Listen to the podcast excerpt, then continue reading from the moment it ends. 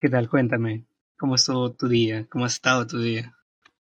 Eh, en general, bastante tranquilo, como me levanto más temprano que antes, este, voy al gimnasio, entonces no, no he hecho gran cosa, aparte de ver alguna, empezar a ver una, una película para un video de dentro de una, una semana más o menos. Sí, una semana exacta. ¿Qué película es? ¿Se puede saber? Eh, Melancolía de Angel, de Marian Dora. Y, eh, me da curiosidad, ¿cómo te llamo? ¿Así, tal cual como ese nombre que tienes? O, pues, no sé. O sea, ¿cómo se pronuncia mi, mi seudónimo o cómo me llamo yo fuera bueno, aparte de, cómo se pronuncia tu seudónimo, porque no sé si es Daifuan o Diefuan, algo así. Diefuan, así. Así es, Diefuan. Sí, sí, sí. Ok. ¿Te llamo así o por tu nombre, tal cual? Pues yo creo que para efectos prácticos sale mejor eh, llamarme Diefuan, pero si te interesa también me... Pero mi nombre fuera de es Pablo, entonces para que por lo menos tengas como que la, la, la referencia, ¿no? oh, ese gran contraste entre Diefuan y Pablo. No me lo había imaginado. no lo había venido. eh, bueno, antes de adentrarnos como tal a Diefuan Furioso, me da curiosidad. Hay algo como que resuena mucho en mí, ¿no? Antes de, o sea, porque he estado viendo ahí tu canal, el canal lo tiene, o sea, existe desde 2009. Efectivamente. Pero tú no subes videos creo que hasta hace 8 años, no, 11 años. Eh, exactamente pero, 12 años, 12 años. Claro, pero justo estaba viendo hoy día tu primer video, bueno, el que supuestamente es tu primer video, porque realmente no lo es. Porque ahí tú dices que ya habías anunciado los proyectos en el video anterior, pero no hay ningún video anterior. Es una historia, bueno, en, en, resumidas, el primer video que yo subí fue del primero de enero del 2011, que tuve que borrar porque YouTube en algún momento del año pasado empezó a borrar muchos videos loquendo. Entonces, te borraban un video loquendo, pero encima te metían un strike. Entonces, pues como muchos de los videos que yo hice al inicio eran loquendos, eh, de ese estilo, pues los tuve que eliminar para que no me cerraran el, el canal, básicamente. Pero mi primer video fue el primero de enero del 2011, exactamente. Hace 12 años, ya casi 13. Wow. Sí, sí, y, o sea, tú inicias así, o sea, pero hay algunos videos con Loquendo que quedan. Esos todavía no ha habido ningún problema. Creo que la mayoría ya no están. Si mal no recuerdo, la mayoría ya no están. Bueno, pero por ejemplo, eso, o sea, yo me vi el de creepypastas no tan conocidos, porque ahí ah, como que, y eso sí están con Loquendo. Sí, eso sí. Es que era más por el tema de Loquendo, pero con el humor que había en Loquendo en aquellos ah, años, que era muy, eh, muy, muy suez, muy, muy grosero incluso. Entonces, esos eran los que principalmente se estaban borrando. Los de creepypastas, pues no, no había problema. Sí me borraron alguno que otro, pero más por temas de de hacer alusión, por ejemplo, al, al, suicidio, que realmente no era eso, sino que eran historias que hablaban un poco sobre eso. No, no, no era que se promoviese, pero el año pasado YouTube estuvo muy sensible con cualquier cosa que tuviera que ver levemente con, con suicidio particularmente. Ok, no, sí, justo, bueno, no lo había dicho, pero este es el tercer episodio del especial de terror, entonces la semana pasada estaba hablando, no sé si lo conozcas, al eh, Ray Madness, también es un creador de, de contenido así. Eh, no, no lo ubico. Pero bueno, él hace así como que de películas habla así, y algunos animes gore. Sí, sí, sí. Estábamos hablando la semana pasada, sí creo que, no, las, no, bueno, no me acuerdo exactamente cuándo es que grabamos, porque estoy a muchas grabaciones, entonces ya se me da un poco el horario. Sí, sí, sí. Pero eh, justo decíamos, ¿no? Que YouTube con el pasar de los, años ha vuelto mucho más sensible, ¿no? Sí, de repente hay temporadas en donde es muy, pero muy sensible y de repente como que se relaja, luego regresa a ponerse muy sensible y así está eh, YouTube los últimos años. Básicamente sí, tal vez tendrá unos 6, 7. Y ¿Qué ha pasado a ti, por ejemplo, con, con el último contenido que ya subes, que, que te, ha, te ha enviado, por ejemplo, una alerta, así un aviso? Uh, bueno, pues yo creo que lo más grave fue que me cerraron el canal casi un año, entonces yo creo que eso fue lo, lo más grave, diría yo. Wow, eso sí no lo sabía. ¿Cómo? ¿Por qué? Hice una reseña sobre una película que se llama Midori y la niña de las camelias, eh, en el que habían ciertos paneles donde se mostraban eh, eh, pechos, de vez en cuando alguna zona de, de, de, la vagina, pero pues obviamente pues son dibujos. Pero YouTube supuestamente, ahora ya no, pero en la época en que yo subí ese video, 2016, se permitía siempre y cuando estuviese dentro de un contexto artístico o bien relacionado a, por ejemplo, análisis, ¿no? Que es lo, lo que es una reseña. Entonces, no había ningún problema real con el video dentro de las propias normas que YouTube había establecido, ¿no? Pero ah, creo que fue a partir del 2019, quizás, 2020, sí, 2019 exactamente, que YouTube volvió a cambiar sus normas, es decir, ahora ya nada de desnudos en ningún tipo de contexto, y empezó a aplicar esta nueva norma de forma retroactiva en toda la plataforma, es decir, contemplando incluso videos viejos, lo cual no mm, YouTube dice que no hace, pero sí lo hace. Entonces, pues con ese video se me cerró el canal, entonces estuvimos ahí batallando un poco para para regresarlo. Entonces fue 10 meses exactos que el, que el canal se cerró. Un poquito más de 10 meses, yo creo. Wow, qué fuerte, ¿eh? Sí, sí, sí. Sí, pero el lado bueno es que lo lograste recuperar, ¿no? Sí. Eh, sí, en parte bueno, en parte no tanto, pero pues es algo que, que pues eventualmente se, se, se, se va trabajando de, de, una u otra forma. Por ejemplo, el canal nunca volvió a ser lo mismo después de que lo cerraran, particularmente. Claro, obviamente. Siempre algo cambia, ¿no? Sí, sí, sí. O sea, los números disminuyeron, mucha gente ya no regresó, entonces pues, pues ya, pues ya no volvió a ser lo mismo. Wow, qué fuerte, qué fuerte, ¿no? sí, sí, sí. Pero mira el lado bueno, o sea, porque supuestamente te puede también hasta borrar el canal, al menos no te lo borraron. Es que es una cosa muy rara con, con YouTube porque cuando te bajan un canal, o sí, digamos eso, cuando te bajan un canal queda como una especie de como de copia, por así decirlo, en la base de datos durante cierto tiempo. ¿Cuánto? No sé. Eh, yo no pensaría... Bueno, pero por lo visto sí es más de 10 meses. Es más de 10 meses, lo cual es bastante curioso porque yo pensaría que quizás ese tiempo de guardar ese respaldo, no sé, es unos, unos seis meses y me parece demasiado tiempo, ¿no? Entonces, pues eso, se guarda como que un respaldo y de hecho a partir de ese respaldo fue que hicieron la como la onceava, doceava revisión del caso y ya fue que decidieron regresar el canal. Pero sí fue bastante largo ese proceso.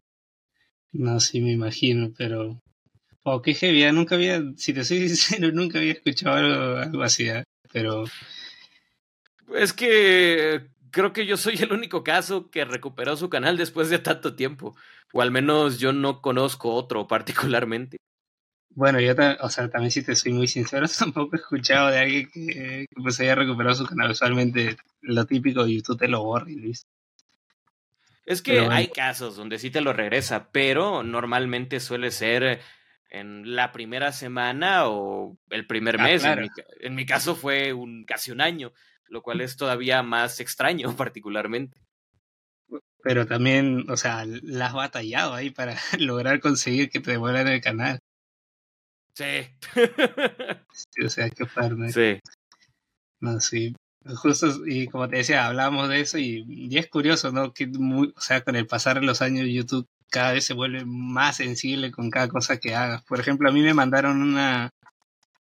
Eh, claro, me mandaron una advertencia por... Eh, yo había puesto la portada de un disco, pero la portada es supuestamente una chica semi desnuda porque realmente no está desnuda porque se tapa con un grafiti así todo, pero YouTube lo detectó y me mandó una advertencia y me eliminó la, la portada.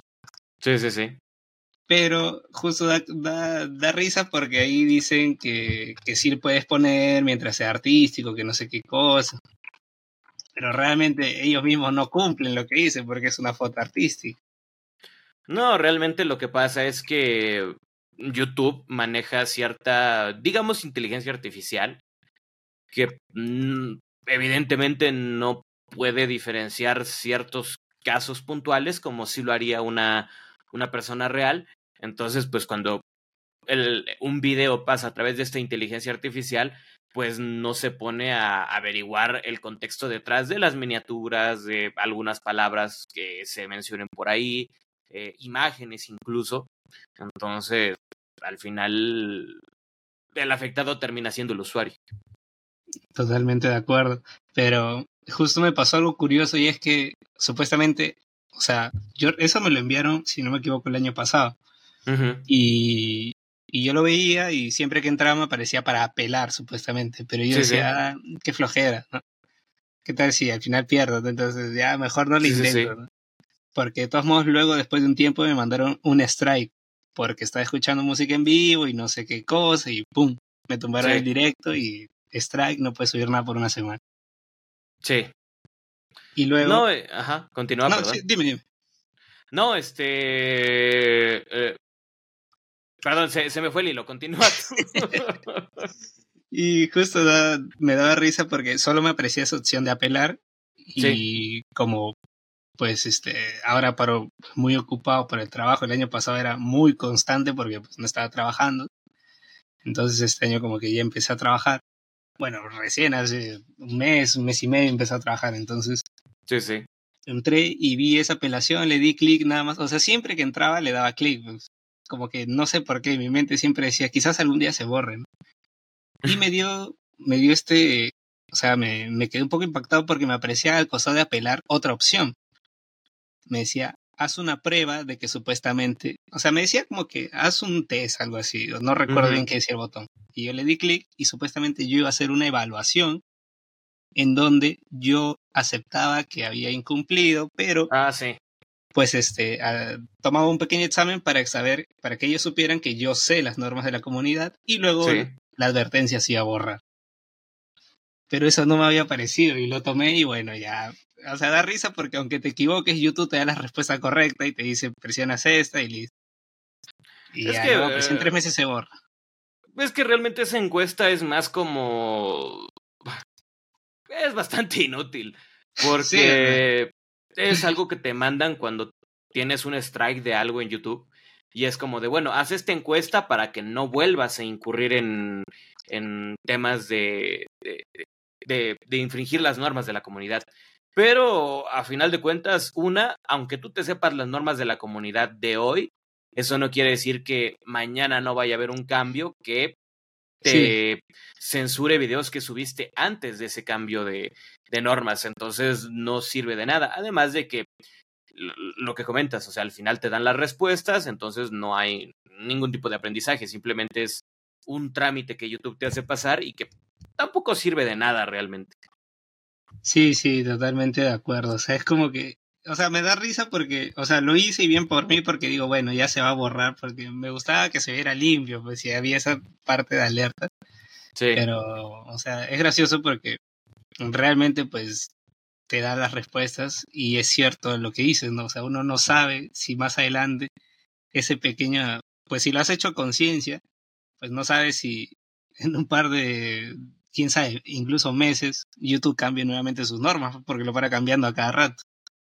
Creo que varias veces al año, si mal no recuerdo. Creo que de repente, creo que lo máximo que he contado, porque de repente YouTube te manda correos de que cambió las normas, de repente no te manda nada. Bastante. De repente no te manda nada, por ejemplo, a mí años tenía que no me mandaban nada de, de cambios de normas, yo creo que desde 2017 hasta 2021, yo creo. O sea, todos esos años a mí no me llegó ni un correo de cambio de normas y a veces quizás una, una notificación en el panel de, de, control de creadores donde salía una como ventanita azul de vamos a cambiar las normas y tienes que aceptarlas para seguir subiendo videos en YouTube, ¿no? Ah, sí. Pero, pero eso, lo, e, e, en esta plataforma no siempre lo que subes hoy va a ser aceptado mañana y al final eso te puede meter en muchos problemas con la plataforma y en algunos casos incluso afectar una fuente de ingresos bastante importante, ¿no? Da, eh, o sea, es curioso justo lo que ahorita comentas, ¿no? Por ejemplo, en mi caso yo siempre lo he hecho por hobby, pero sé que pues hay mucha gente que realmente sí vive de esto, ¿no? Y, y, es como que estresante, ¿no? Y yo creo que es por eso que hay muchos canales que ya al final se terminan volviendo, o sea, bueno, fuera de la temática del terror, que hacen pues, contenido tipo blog, se terminan convirtiendo totalmente en family friendly, en, se comportan como niños, todo.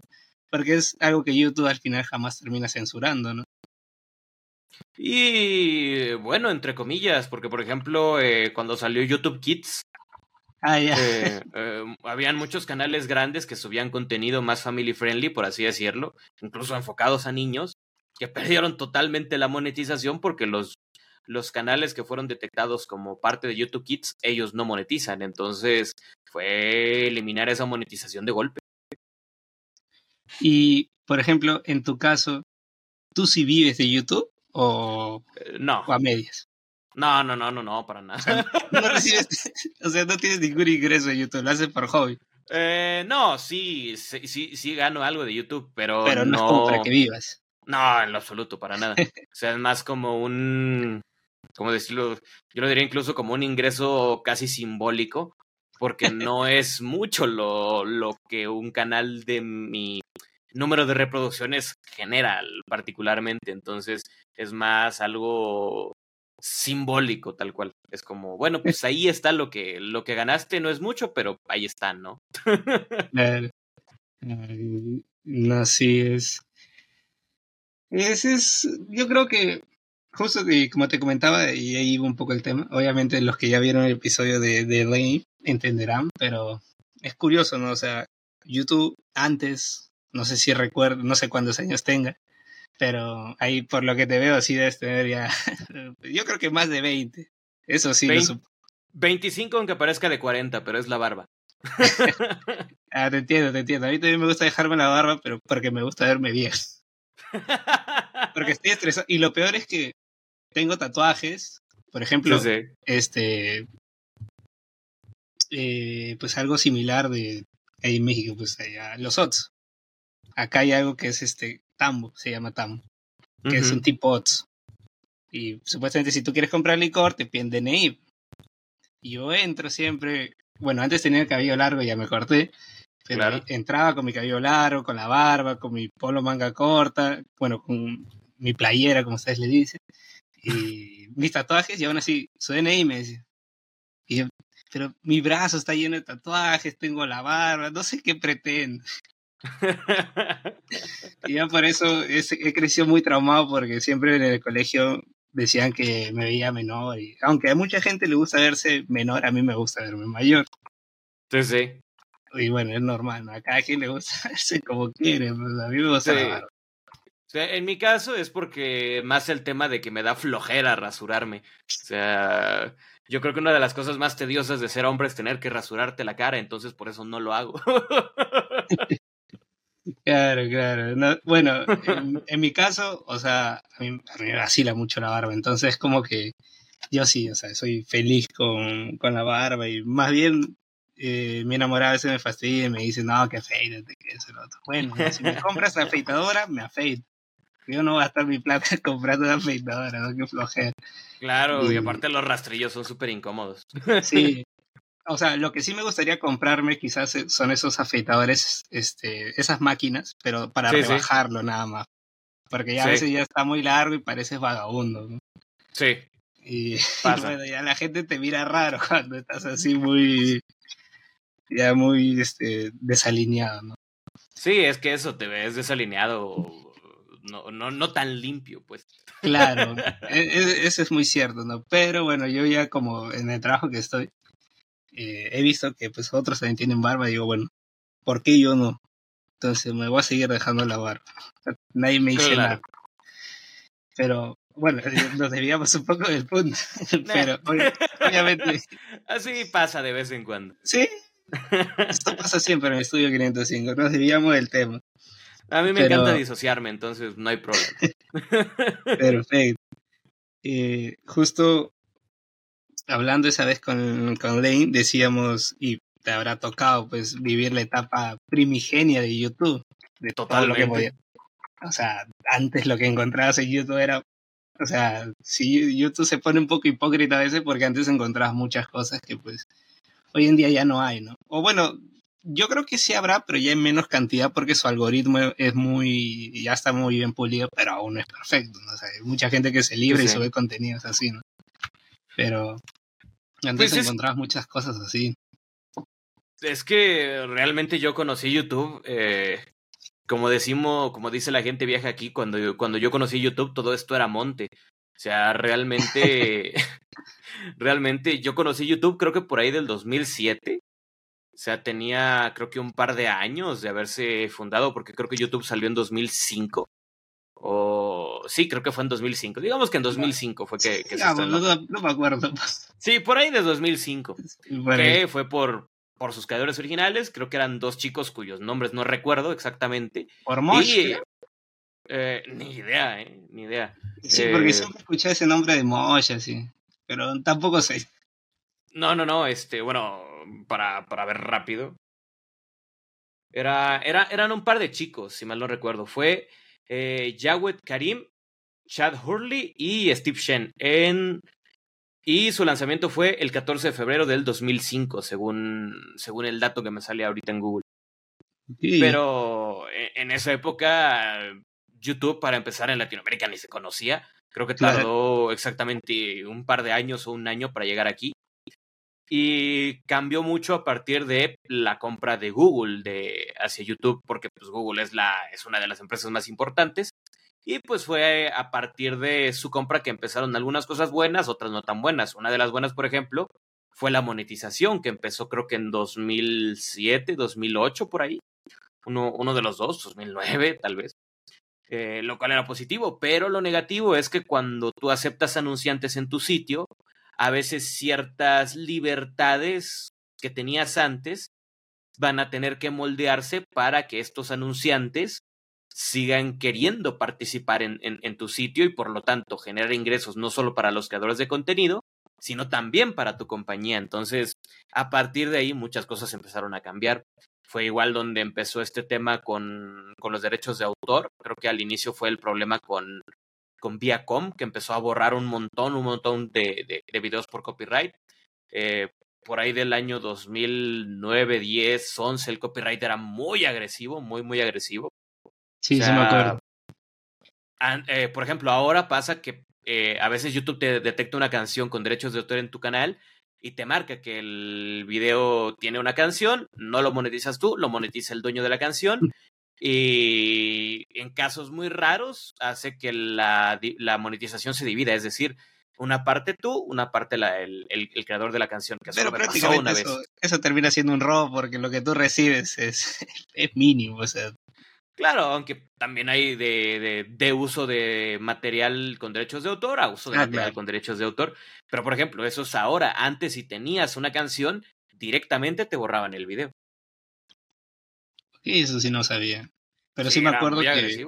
Sí me acuerdo que antes mucha gente en todos los videos ponía música con copyright, todo eso. Eso hoy en día ya no existe. Murió totalmente.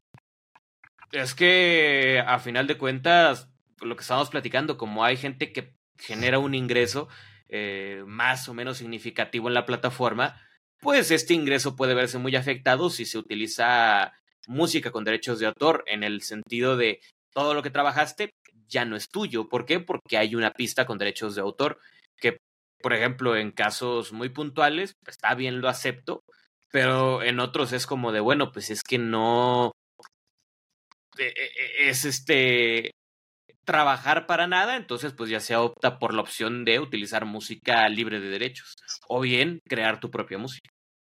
En algunos casos. Claro, que el caso, ya el caso extremo totalmente. Sí, sí, sí. Sí, y bueno, hay gente que lo hace, ¿no? Pero pues también depende, pues, qué tan grande eres, ¿no? Porque si el canal no es muy grande, como que tampoco es rentable, ¿no? Claro, y también este, yo creo que cambia mucho la, la perspectiva en el sentido de que eh, no porque seas mejor o peor creador de contenido, no para nada, sino que yo creo que te empiezas a tomar muy distinto tu canal, tu proyecto, cuando lo haces por hobby sin ningún tipo de ingreso a cuando ya empiezas a percibir un ingreso aunque sea mínimo. Yo creo que ahí cambia un poco la perspectiva que tú tienes de, de, de, tu proyecto. Claro, porque, o sea, todo, yo creo que inicialmente todo tiene que empezar así, ¿no? Como un hobby, ¿no? O sea, no debes iniciar con la mentalidad de que, ah, no, lo voy a hacer por dinero, ¿no? Porque realmente para que llegues a ese punto tienes que ser muy perseverante, muy constante, estar ahí. O sea, yo creo que a veces la gente piensa que es, no, llego y el toque, ¿no? Yo creo que la plataforma que te da más pues fama podría ser TikTok, ¿no? Pero realmente no sé si se logre hacer algo ahí en cuanto a ganar algo. Eso sí, no estoy seguro. Es que yo creo que depende mucho el tipo de creador de contenido que tú quieras ser. Por ejemplo, un, un caso muy reconocible, ¿no? Hay canales que actualmente es una, una epidemia en YouTube que lo que se hacen es dedicarse a subir videos de resúmenes de películas. O sea, solo el puro resumen, no, no una reseña, porque hay confusión en YouTube de lo que es una reseña y un resumen, ¿no?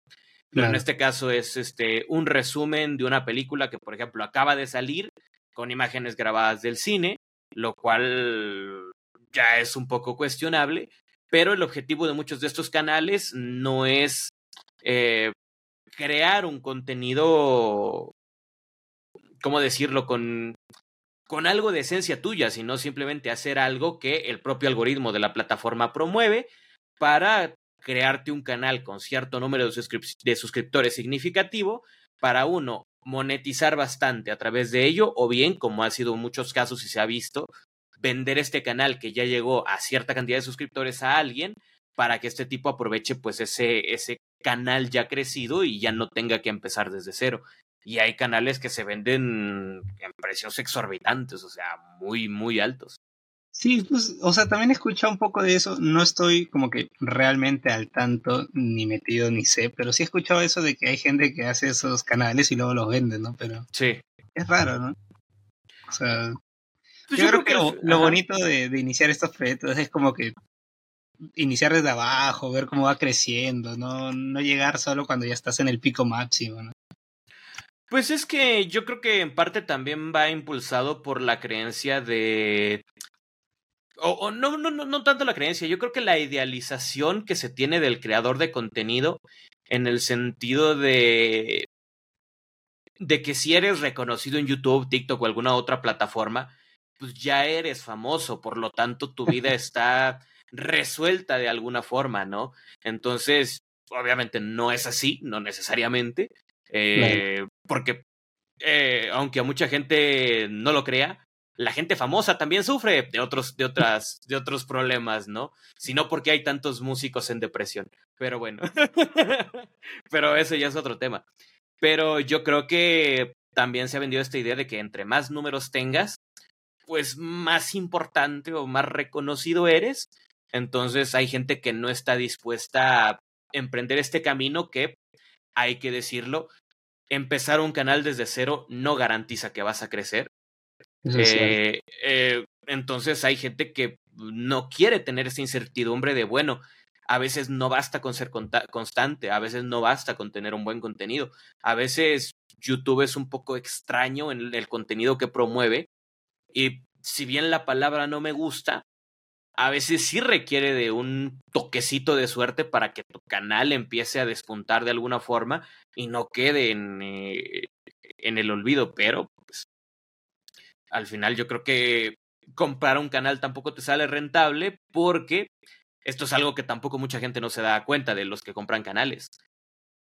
La gente se suscribe a ciertos lugares porque está buscando cierto tipo de contenido.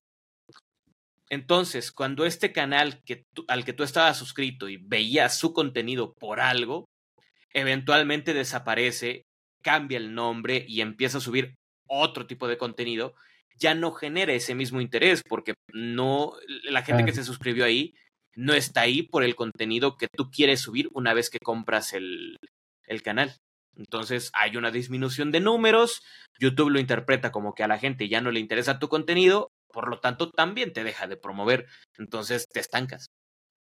Sí, eso, eso es cierto. Yo creo que mucha gente a veces lo, lo ignora, pero es cierto, ¿no? o sea, a veces incluso realmente tampoco yo creo que es tanto el contenido, sino a veces la gente, bueno, también el contenido es importante, pero a veces la gente va también por la persona que está ahí, ¿no? Porque les gusta cómo se expresa, cómo habla, y ya construyó una relación con sus seguidores. Entonces luego ven una cara nueva y dicen, ¿qué pasó acá? Sí, claro. Sí, sí, sí. totalmente. Sí, es muy extraño, muy, muy extraño. Sí, justo. Ah, bueno, verdad, hasta ahorita me olvidaba cerrar el punto, pero... Ok. Eh, y justo en esa conversación que decíamos de que YouTube se ha vuelto sensible también, o sea, en general, más que YouTube, o sea, todas las personas se han vuelto mucho más sensibles y se ofenden hoy en día fácilmente con cualquier cosa, o sea, yo creo que ya lo llegan al punto de la exageración, ya mucha gente es muy dramática a veces y exagera cosas que realmente no son para exagerar, o sea. Por ejemplo, yo te, o sea, yo el humor que disfruto, realmente sé que no todos lo comparten. A mí me da un poco de risa el humor negro, entonces es como que claro. yo, pero sé con quiénes puedo compartir mi humor así porque sé que hay gente que lo entiende y le gusta, pero obviamente no todo el mundo lo entiende y, lo, le gusta. Por ejemplo, yo a veces le digo a mi enamorada, este, un día me dijo este, eh, amor, no, este, no me viene la regla, no sé qué cosa. Ah, ya, claro, claro. Ya vengo, voy a comprar cigarros, le dice. Sí. y se molestó, claro. o sea, se molestó. pero, pero no fuiste a comprar cigarros, por supuesto. Bueno, no, o sea, salí supuestamente, pero me fui a comprar una bebida y luego volví. Pero, o sea, se molestó por lo que le había dicho y, o sea, en ese momento no le entendió y ya luego tuve que explicarle el chiste, pero se molestó, obviamente. Claro, claro. Mi hermano sí le entendió y se rió, pero me dio risa, o sea, porque, pero claro, o sea, hay humor que obviamente no todo el mundo comparte y, y se entiende, o sea, no todos somos iguales, ¿no? Entonces, lo que claro. a uno le da risa, no a otros le va a dar risa. No tiene por qué darte risa tampoco. Sí, pero eh, con respecto a lo que comentas, yo no sé. Eh, por ejemplo, yo, yo, yo, yo compartí al 100% esta, esta perspectiva de que toda la gente es demasiado sensible, pero con el paso de los años, yo creo que a veces no es que sea toda la gente, sino que es un grupo muy particular, pero que hace mucho ruido. Entonces, ah, sí. yo siento que es más eso, o sea, la gente que se ofende es la gente que más ruido hace y entonces a veces te puede generar la perspectiva de que todo el mundo es muy sensible. Pero, por ejemplo, he visto a través de, de, de, manejar diversas plataformas, Instagram, TikTok, Facebook y demás, que a veces la gente que se ofende no es tanta como, como, como realmente creemos, pero sí hacen mucho ruido. Entonces, eso, pero igual también depende de... Yo creo que va mucho con respecto a, a tiempos actuales, por ejemplo, el promover la, justicia social, que no está mal, para nada está mal promover la justicia social, pero yo creo que hay una cierta eh, mala comprensión del término en el que se enojan algunos grupos por algunas causas que no parecen ser tan graves, pero se ignoran otras que son completamente aterradoras, ¿no? Eh, que sí merecerían ese, ese, ese nivel de indignación, pero uh, es un poco extraño y, por ejemplo, yo vi mucho resurgimiento de eso a través de la situación de la pandemia que eh, fue todo 2020, 2021, 2022, en el que pues mucha gente estaba muy aislada, muy frustrada incluso en el sentido de no poder salir de casa. Entonces, pues toda esa frustración a veces necesitaba salir de alguna forma. Y por ejemplo, en 2020, 2021, yo creo que fue el año donde vi más funas a creadores de contenido, algunas justificadas, otras no tanto, algunas que definitivamente no estaban justificadas, pero vi demasiadas en, en, en estos, en esos dos años, particularmente 2020 y 2021. Sí, totalmente, totalmente de acuerdo. Pero eh, sí, o sea, yo creo que que a veces la gente lo lleva un poquito más al límite de lo que debería ser. Hay funas, como tú dices, que pues totalmente se comprende. Es, por ejemplo, que yo este, conozco, tengo a mi amigo que le gusta mucho Kanye West, pero él me dice, me gusta su música, pero como persona yo no la defiendo para nada. O sea, claro, todo lo que él dice es funable. Por supuesto, claro. O sea, y claro, por ese lado es como que hay que saber qué cosa pues, vas a apoyar, qué cosas, ¿no? Porque cosas como cada comentario que dice Kanye West es como que no, eso no, nadie, nadie lo va a defender, ¿no? O sea, aunque pero, no te creas, de repente hay uno que otro loco. ¿eh? Claro, hay uno que otro medio, medio rayado que lo va a defender por, por el. Yo creo que más que porque tenga razón, sino por el fanatismo. Yo creo no, de verdad hay tipos que concuerdan con lo que él dice. Ah, sí, wow, no, no, no, he tenido el grato placer de conocer a alguien que me diga que concuerda con él, pero. Pero en este punto hay de todo. Sí, vivimos en un mundo de locos, pero. Sí. Eh, sí, ¿no? Es, es peculiar, ¿no? Pero mm, yo creo que eso existe en todos lados, ¿no? De que a veces el. ese sector minoritario es el que termina llamando más la atención, el que termina haciendo mucho ruido, ¿no? O sea, más allá de que sea la que la gente se ha vuelto sensible, en todo ámbito hay mucho eso de que la gente se ofende por cosas que realmente incluso a mí me da risa cuando ciertas personas se ofenden porque se ofenden de cosas que pues no tienen nada que ver con su vida, ¿no? Entonces, como que ¿para qué le prestas atención a algo que no te va a incomodar ni te va a afectar a ti? Es que también en internet hay mucha desinformación, entonces sí. en, en, en, el caso de Funas, en este caso particular, a veces yo lo he visto mucho en Twitter, yo estoy mucho tiempo en Twitter, bueno, ya no tanto como antes, pero es una de las plataformas que más visito. Siempre que funan a alguien, lo que terminas viendo de la información de la funa de ese X termina siendo eh, el retweet del retweet del retweet de lo que entendió cada persona que X hizo. El teléfono mal logrado. Claro, y al final es una, eh, es más uno, no, pues es que dicen que este tipo dijo que X hizo tal. Entonces es como, bueno, pues al menos yo particularmente no me lo trago. O sea, si me van a decir que tal persona dijo que, que X dijo tal cosa porque lo dijo tal, bueno, me gustaría ver alguna prueba al respecto, ¿no? Sí. Claro, o sea, obviamente tampoco hay que creer. Es como lo que dice la gente, no creas todo lo que es el internet, ¿no? claro. Es como esa gente que piensa que por ver al, al, tic, al doctor de TikTok dice, no, ya él me está diciendo que yo tengo tal cosa, estoy enfermo y tal. No, no creas lo que es Internet. No, no para nada. Tómatelo con pinzas y tú ves si decides creerlo o no. claro. Ya depende de cada quien.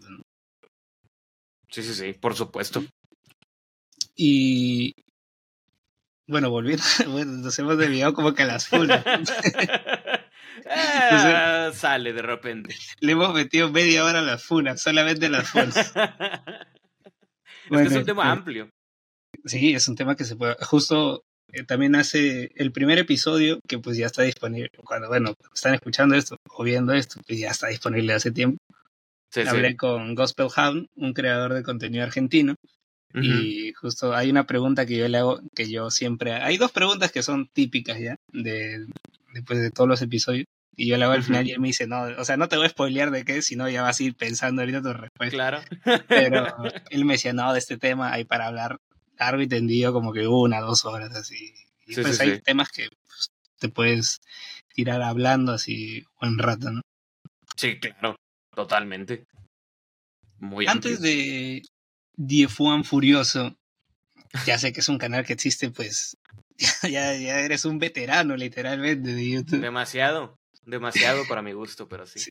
Yo creo que, yo creo que la gente que te ve así tal cual dirá, no, ya, pues 20 años en YouTube de. Eh, Como paréntesis, hay gente que de repente me comenta que me dice, yo, yo veía tus videos cuando estaba en primaria y ahora ya estoy en la universidad. Cosas por el estilo, ¿no? esos comentarios te hacen sentir mucho más viejo todavía. Bastante más viejo de lo que soy, sí. Totalmente. Antes de, de Juan Furioso, ¿habías intentado hacer algo ya en YouTube? ¿O ese fue el primer intento? El primer canal que creaste. Este fue, bueno, DF1, que antes el canal se llamaba Dragón Furioso 1. Es mi primer canal de YouTube. O sea, ah, yo, como te dije, yo conocí YouTube en 2007. Eh, y yo me volví consumidor frecuente de, de, de, la plataforma en sus tiempos más primigenios, ¿no? O sea, yo vi infinidad de cosas en ese, en ese YouTube antiguo. No cosas malas, no particularmente, no diría eso, pero sí un contenido de la gente para la gente, ¿no? O sea, por un ejemplo, habían unos chicos de España que hacían una, una serie de cortos, por decirlo de alguna forma, eh, haciendo homenaje a películas como Freddy vs. Jason, este, Halloween, cosas por el estilo, que se llamaba Producciones 666 y bueno, de repente, eh, no eran muy buenas, pero, pero a mí me divertían, ¿no? Le ponían ganas. Pero le ponían ganas, había mucho cariño en ello, ¿no? Entonces, yo me creé el canal eh, inicialmente porque yo quería comentar estos videos que a mí me llamaban la, la, la atención de alguna forma, ¿no? O sea, como tipo comentar, hey, me gustó mucho el video, o no me gustó nada el video, porque en esa época YouTube era muy permisivo con los comentarios, ¿no?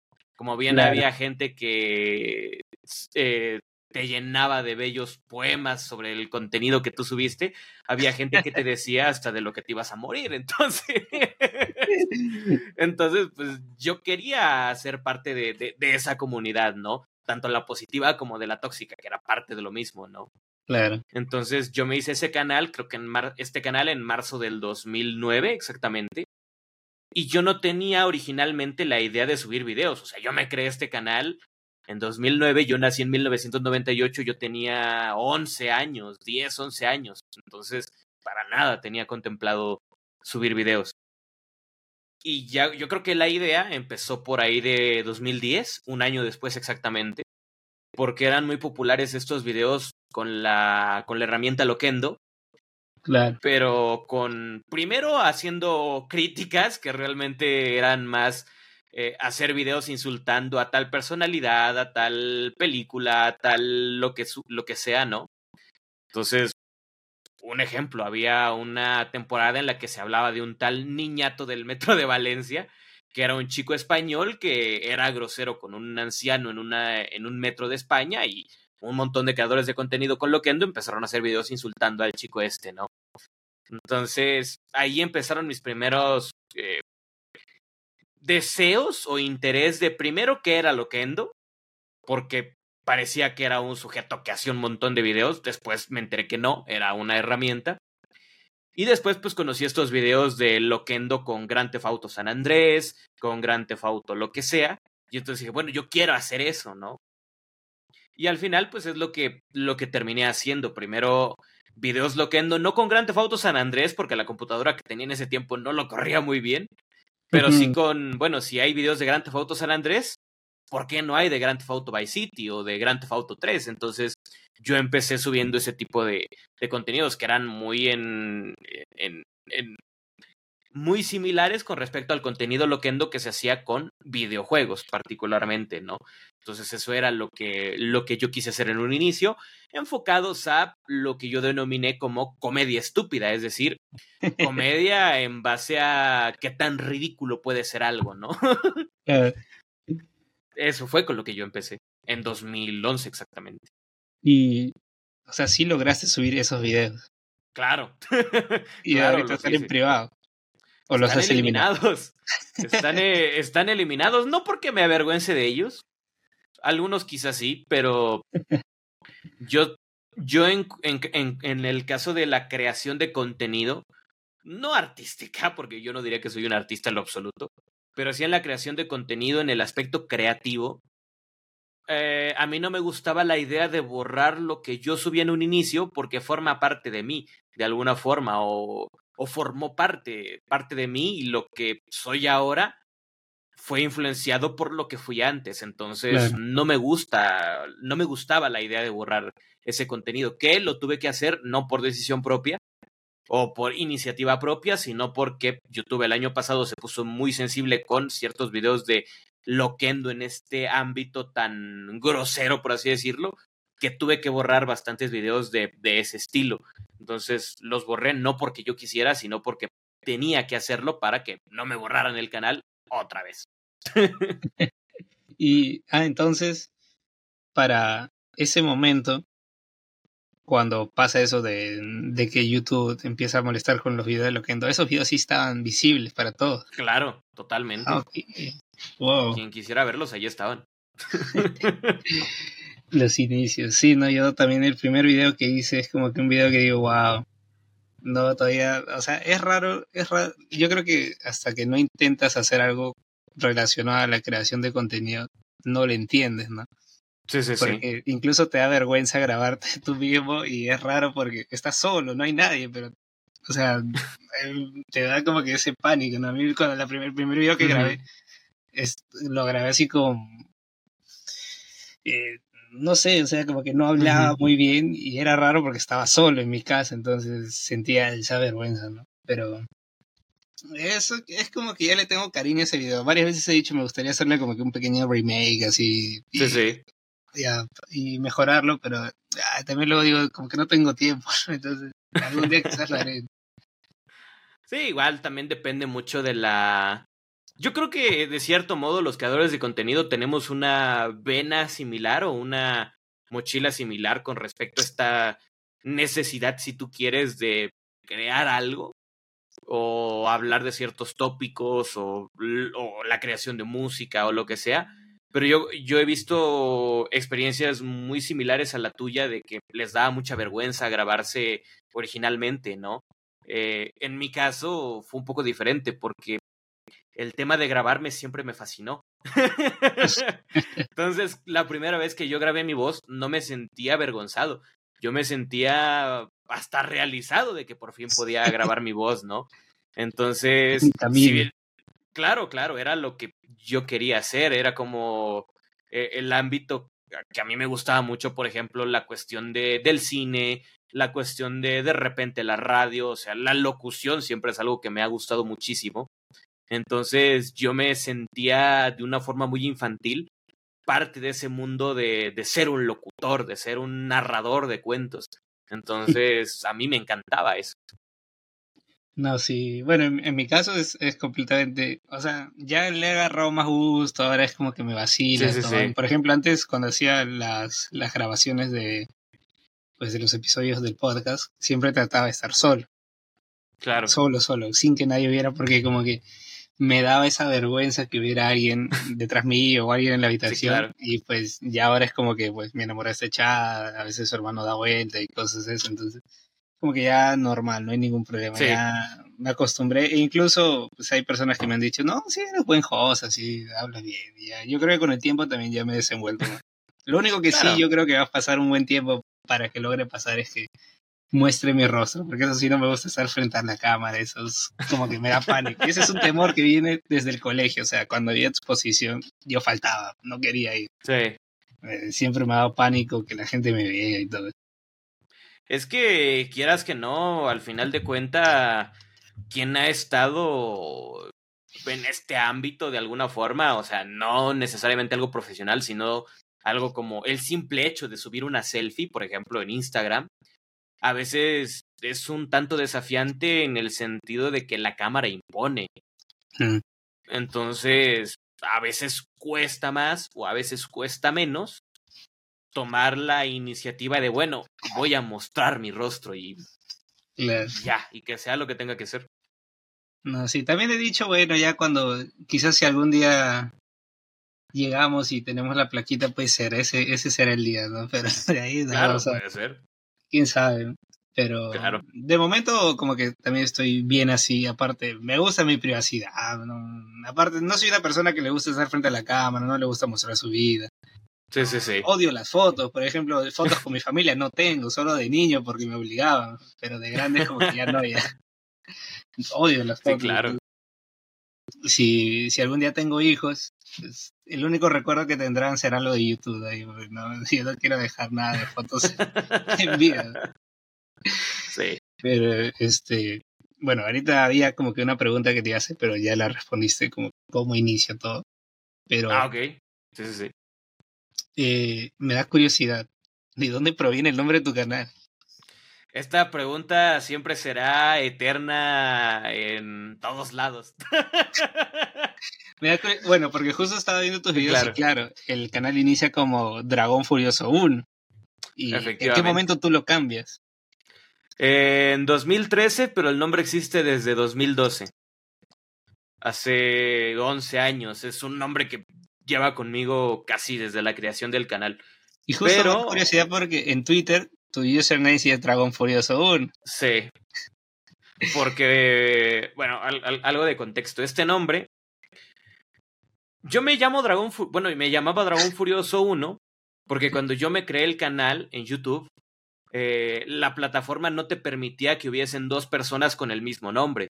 Entonces, era una plataforma que venía más como, por ejemplo, del ámbito blogger, que tenía esa misma norma de dos personas con el mismo nombre. No. Entonces, yo recuerdo que intenté primero el nombre dragón, eh, ya estaba ocupado el nombre, infinidad de nombres relacionados con películas que yo veía de niño, ¿no? O sea, Terminator, eh, T-1000, este, infinidad de cosas y todos ya estaban ocupados. Y de repente, pues pongo dragón, siempre me han gustado los dragones, y ya está ocupado, ¿no? Entonces ya estaba enojado porque ningún nombre quedaba, entonces puse dragón furioso. Y ya, ya estaba ocupado que estaba ocupado por un chico que subía videos de Halo Rich en esa época. Creo que solo subió dos videos en su vida y nunca más volvió a tocar ese canal. Entonces, pues dije, bueno, ya no quiero buscar más nombres. Está bien, si ya hay un dragón furioso, bueno, pues yo voy a hacer el dragón furioso el número uno. Y ahí fue donde salió Dragón Furioso 1. Porque, ok, ya está el Dragón Furioso 1, pero el 1 soy yo. Y ya ese sí, sí se registró, ¿no? Pero eh, con el paso del tiempo, ya una vez que empecé con la creación de contenido en 2011 de chico, eh, de cierta forma me di cuenta que Dragón Furioso 1 no es un nombre, uno, no es un nombre original, eh, bueno, más que original, creativo, diría yo, no es un nombre creativo, y segundo, era muy largo, era un nombre largo, entonces dije, me gustaría mantener sí este nombre, porque pues es parte de cómo creé este canal, pero hacerlo más corto. Entonces, ¿qué puedo hacer? En esa época, que fue cuando yo lo cambié, 2012, 2000, inicios de 2013 tal vez, yo estaba en, en secundaria, tenía clases de inglés, bueno, la materia de inglés, reprobé los primeros dos bimestres, no porque no supiera, sino porque no entregaba tareas, y ah, entonces mi mamá me metió unos cursos de inglés y lo primero que haces en cursos de inglés pues es ver el abecedario y los números más básicos, ¿no? Que son del 1 al 10, que ya con eso puedes hacer gran parte de los siguientes números que vienen, ¿no? Entonces pues dije, bueno, si no me voy a llamar Dragón Furioso 1, pero quiero rescatar ese nombre, ¿qué pasa si tomo las iniciales? Y entonces salió DF1, que es la D de dragón, F de furioso y el 1, ¿no? Pero me di cuenta que DF1 no me gustaba cómo sonaba, entonces dije, bueno, pues estoy en clases de inglés, veamos cómo suena esto si lo pronuncio en inglés, ¿no? Entonces quedó la D como D, la F como F y el 1 como one. Y entonces así quedó el DF1. Simplemente lo escribí como se pronunciaría en inglés, DF1, y así fue como salió el nombre. Ok, te lo juro que no me la vi venir por ningún lado. Nadie. Pero qué original, de verdad. O sea, ahorita lo veo. Ok, qué loca. Entonces, técnicamente me sigo llamando Dragón Furioso 1, solo que en otra forma. Pero ahí dijiste, voy a dejar el Furioso. Sí, claro. Entonces, al final, eso, así fue como surgió este, este nombre tan, tan particular que mucha gente de repente tiene problemas en pronunciar, ¿no? Porque algo que yo no contemplé es que Juan de repente puede sonar como un nombre que se pronuncia en inglés y de repente la gente Daifuan, ¿no?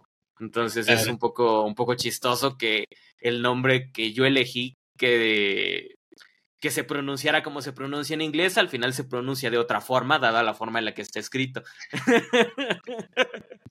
wow, no, qué, original, no me lo hubiera no me la vi venir por ningún lado. sí, es una que de las creaciones que he hecho, el nombre que tengo es uno de las que más me ha gustado por, por cómo llegué a ese, a ese camino particularmente. Sí. Pero, o sea, es curioso porque te cambias el nombre, pero eh, en el, o sea, cuando pones tu, tu username en YouTube, sí está el 1 al final. O sea, ya había alguien que había tomado el DFO. Es que igual es una. Ahí yo me autosaboteé completamente. Eh, yo tengo. En ese tiempo, yo tenía un canal, pero quise hacerme un segundo para subir eh, gameplays. Que actualmente se llama Diofan Gameplays y cada 20.000 años subo algo por ahí, ¿no? pero es más, y particularmente ahora resubo los directos que hago en Twitch jugando algún videojuego y los, los subo ahí en, en Gameplays. Pero cuando hice este canal, se llamó... Eh, eh, es que YouTube funciona de dos formas, tu nombre de usuario y el nombre público. Entonces, el nombre de ese canal sí es Diefuan. el nombre de ese canal sí es Diefuan, porque yo soy Diefuan, ¿no? pero el nombre público es DF1 Gameplays. Entonces, cuando creo que esto fue por ahí del 2014, 2015, YouTube puso algo como de que ahora tu nombre de usuario va, lo vas a definir tú, ¿no? O sea, es un nombre de usuario que ya va a quedar para toda la vida. Entonces, pues yo ya no quería que mi canal estuviera con el Dragón Furioso 1, sino que ya fuera DF1 y ya fuera parte del, de la misma marca y no fuera conflictivo. Y entonces pongo el Diefan, pero ese nombre ya estaba ocupado por el otro canal que yo mismo había creado. Entonces, pues hice la misma estrategia que había hecho años antes, entonces lo puse Diefan 1. así fue como quedó este segundo usuario que siempre me ha traído como que buena suerte, ¿no? En el aspecto de, bueno, si un nombre ya está ocupado, le pongo un 1 al final y ya con eso queda. Los números siempre solucionando todo. Sí, claro. Y ¿en qué momento tú dices voy a cambiar el rumbo del canal y voy a hacer este contenido? Más relacionado a lo terrorífico. Yo creo que como tal fue algo muy progresivo, muy natural.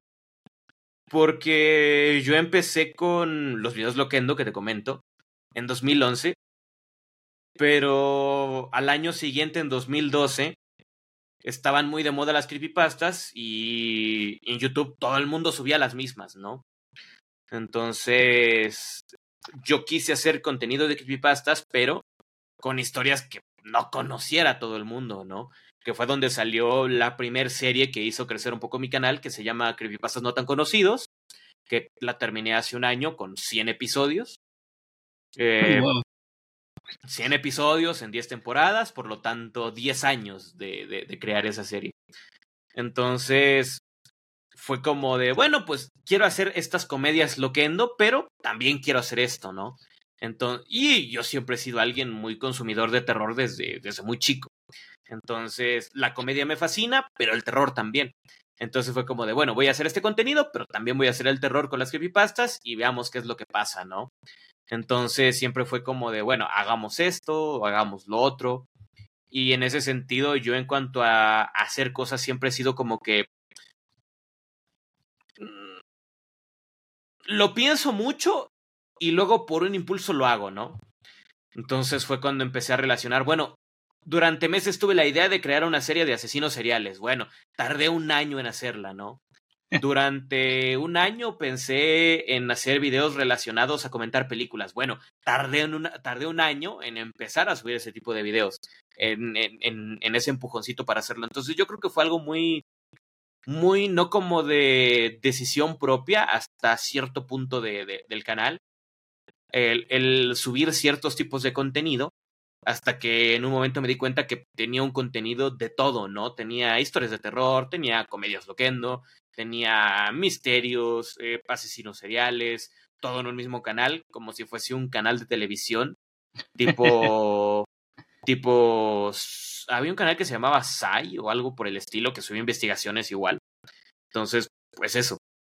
Y ya actualmente el rumbo de reseñas que tiene el canal actual fue impulsado por el tema de que me cerraron el canal, mucha gente ya no se enteró de este, de este, de este cierre del canal, mucha gente ya no me fue a seguir al otro, entonces pues el conocido, el, el, contenido más conocido que se veía en mi canal antes de cerrarse, pues eran las reseñas.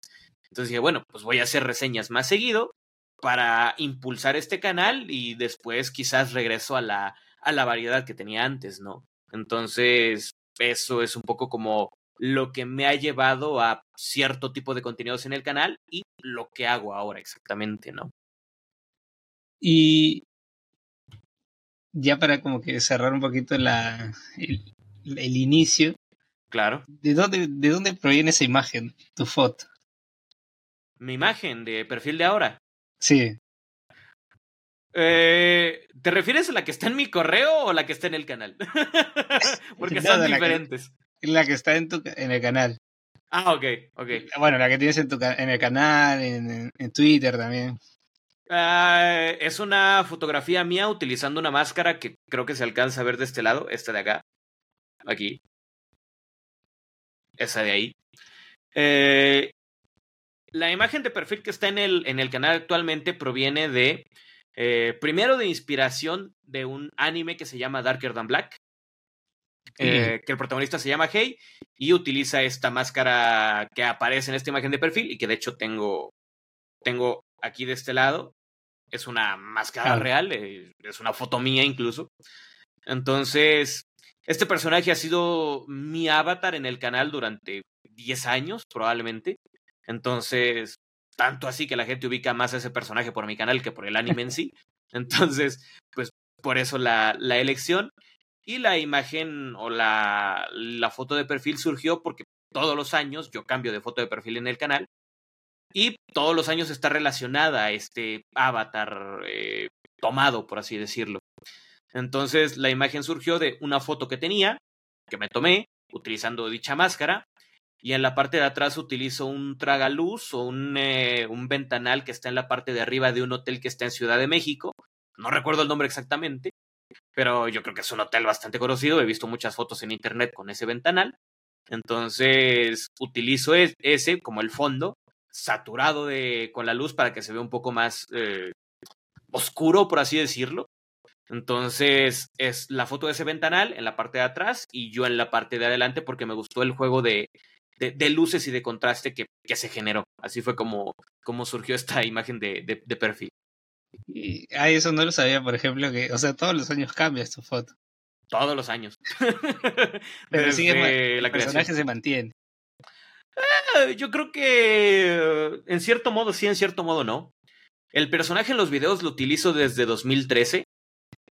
Pero el personaje de este anime como foto de perfil, yo creo que la utilizo desde 2018, 19 tal vez.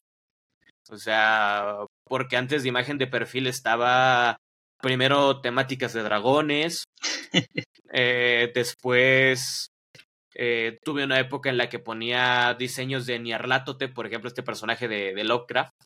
Entonces, ha ido variando la, la, representación de la foto de perfil del canal con el paso de los años, sí, totalmente. Entonces el próximo año se cambia.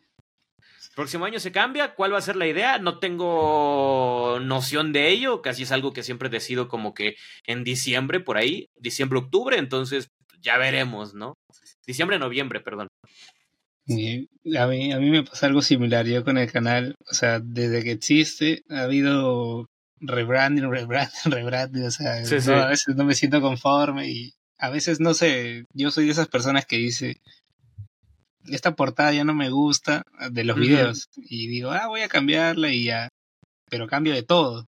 Y a mí, como yo he estudiado diseño gráfico, a mí me gusta que por cada sección cada una tenga su línea gráfica, particularmente si diferente. Y cuando termino digo, ya me siento conforme, digo, ah, pero la foto de perfil también, ¿no? y ya de ahí me queda mi, yo vivo me torturo y bueno. Pero ya creo que el fantasmita se va a quedar por, por un largo tiempo. Porque mucha gente me ha dicho que le ha gustado y dije, ah, bueno, ya se quede el fantasmita. Que se quede. si lo pide la gente, que se quede el fantasma. Claro. o sea, justo hace un rito comentas que tú desde chiquito como que te gusta el terror. Sí, claro. ¿Y cómo inicia este acercamiento, este interés tuyo hacia el terror? Eh, a través inicialmente de películas, eh, porque mi mamá también es muy consumidora de cine de terror. ¿Cuál fue la primera película que viste? ¿Te acuerdas? Ah. O una de esas primeras que la tengas ahí en tu memoria vagamente. Eh, alguna de las primeras, una que es una antología de película, de, de cortometrajes, perdón, que es muy vieja, poco conocida incluso, que se llama House on Terror Track. Sale Brian Cranston, de hecho. Entonces, esa creo que fue de las primeras que vi, que tengo así memoria muy nebulosa. Eh, el Resplandor, por ejemplo. Eh, el Exorcista. Eh, A Nightmare on Elm Street, las de Freddy Krueger. de repente alguna de Halloween. Tal vez la primera, quizá. Viernes 13, obviamente, muchos cines slasher. Ah, pero yo creo que esas serían las que más. Hay, por supuesto, la, las películas televisivas de IT, ¿no? Que aquí en, en, en, en, México, perdón, porque no soy de Ciudad de México, eh, había. Hay un canal que se llama Canal 5 que de repente tenía funciones sábados y domingos donde pasaban las películas de It o las películas de, de Chucky, de Child's Play. Entonces, esas yo creo que son las que más recuerdo de, de esa época infancia, ¿no? O esos acercamientos originalmente. Ah, ya. A mí, por ejemplo, yo, yo recuerdo haber visto este de niño como que eh, la de Chucky, pues las, las típicas. Una de las primeras, o sea, una que tengo así muy marcada es eh, la 3, la que es en el colegio este, militares. Y pues también las de las de viernes 3. Pero eh, esa justo comentabas ahí de ah se me fue el nombre, justo ahorita habías dicho una.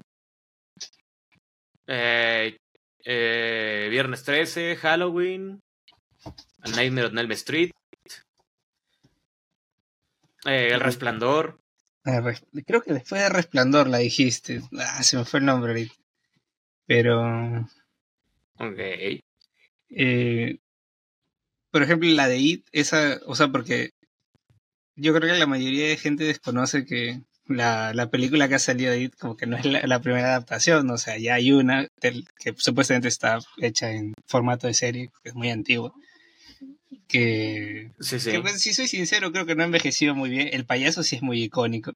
sí, claro. Ese, ese idea es súper icónico, pero eh, en cuestiones de, pues de, de, o sea, no sé cómo se, cómo se dice la palabra, pero Ajá. no envejeció bien, no envejeció bien. O sea, eh... algunas cosas, obviamente, algunas cosas muy cutres, pero para su época, obviamente estaba bien. No, ni para la época.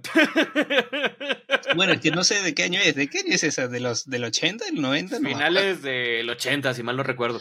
Ah, Pero es que hay que... Porque The Shining incluso logró, pues, eh, se ve mucho mejor.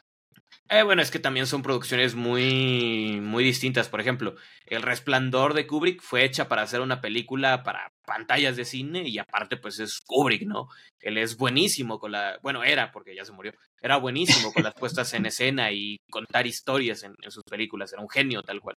Pero en el caso de las primeras dos películas de It, que es una miniserie de dos episodios, no es una película, eh, pues son producciones de televisión destinadas a público de televisión.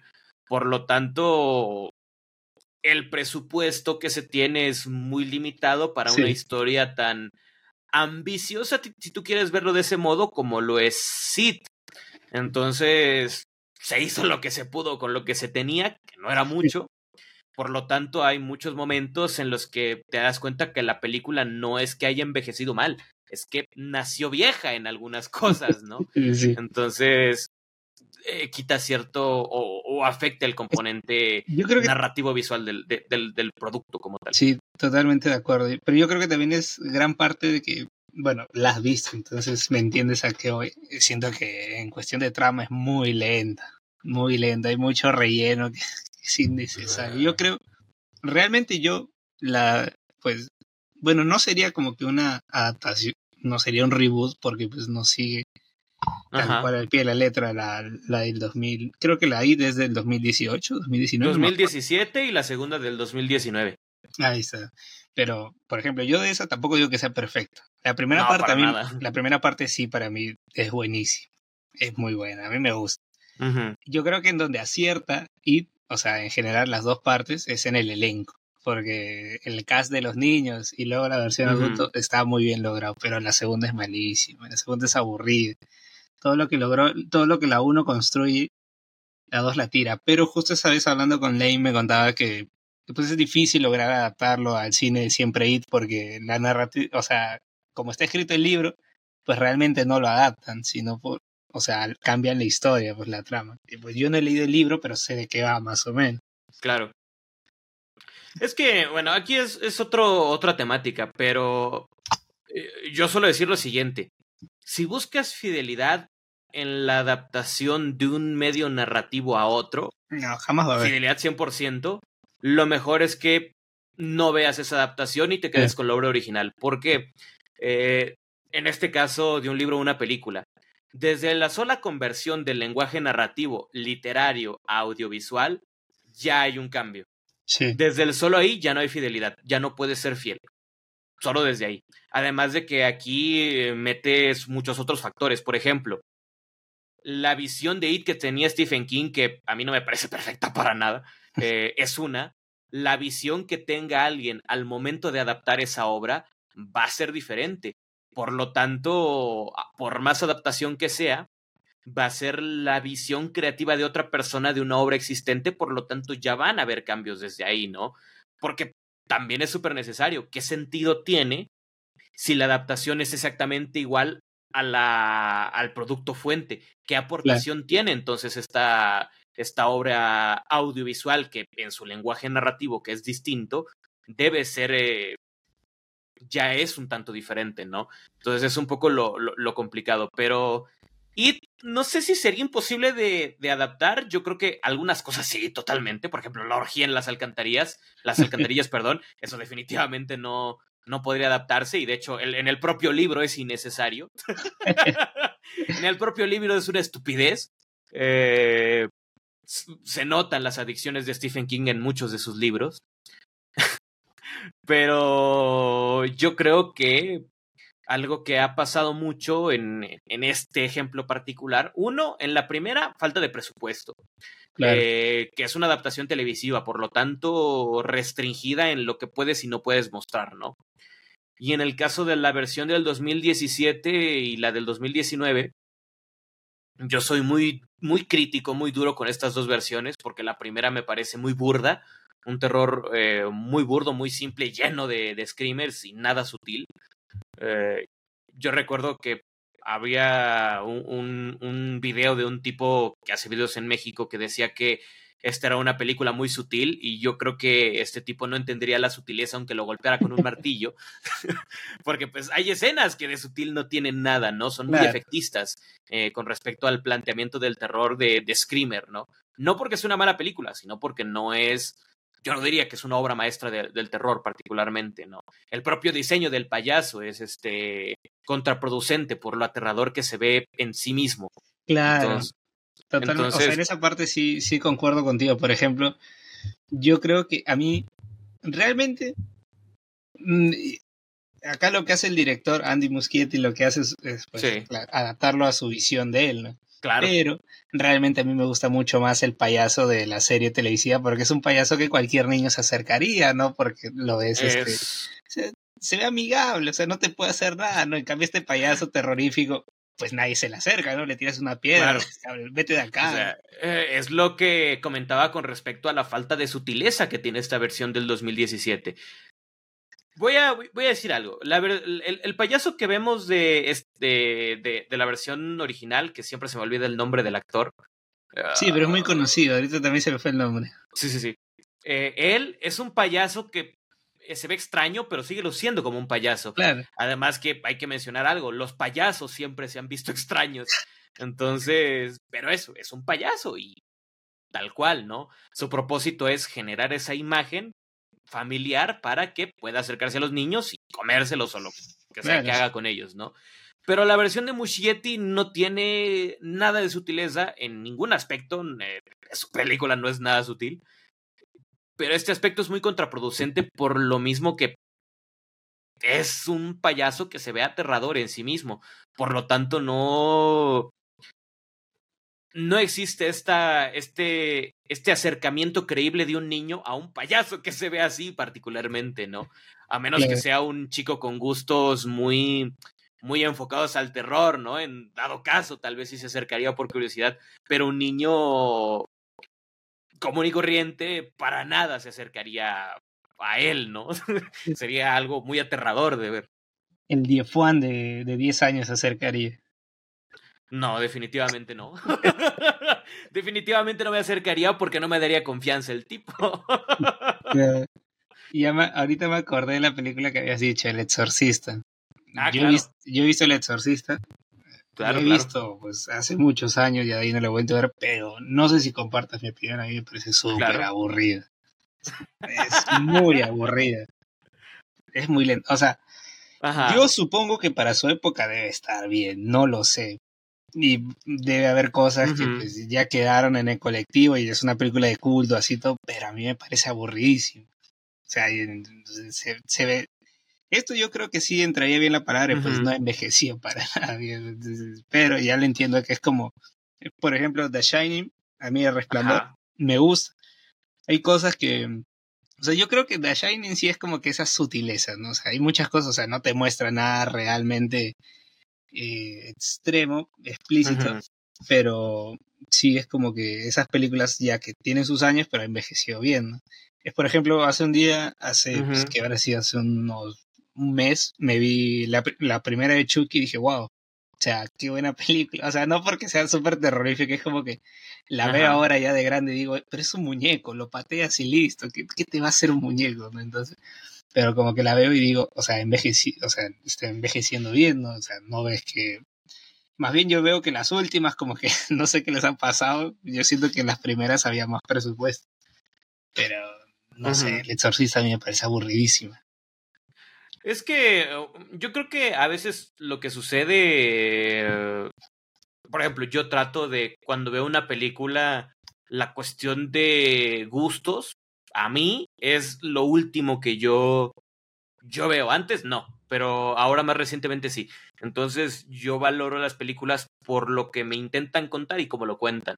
Pero por ejemplo, algo que sucede mucho en muchas películas antiguas de 40, 50 años, es que muchas vienen del ámbito previo, fueron una novela y posteriormente tuvieron su adaptación. Y entonces hay cosas de un medio narrativo que se filtran en, otro, no porque sean iguales, no, pero hay cosas que se filtran. Por ejemplo, una novela, eh, literatura, se toma más su tiempo para establecer a los personajes, las ubicaciones, ser eh, ampliamente descriptivos con, con todo, básicamente, para que te imagines este mundo, lo crees en tu cabeza. Entonces, a veces parte de este ritmo lento de la novela se permea en muchas producciones eh, cinematográficas. Por ejemplo, El Exorcista, El Padrino, eh, The Shining, o sea, incluso Rocky, que es una película de deportes. O sea, esta narrativa lenta viene mucho de este ámbito literario de establecer todo a su tiempo y no ser una película de 90 minutos, por ejemplo, ¿no? Que van más al grano. Sea, entonces yo creo que a veces esta narrativa lenta puede alejar a cierto público, pero hay que contemplar qué es lo que aporta esta narrativa más pausada a entender de qué está hablando la película y quiénes son sus personajes, ¿no? Por ejemplo, si la película Exorcista durase menos, te perderías el conflicto de fe que tiene el padre Carras con respecto a no sabe si seguir creyendo o no creer, porque la vida lo ha tratado muy mal, la muerte de su madre es algo que lo afecta demasiado, que hace tambalear su fe.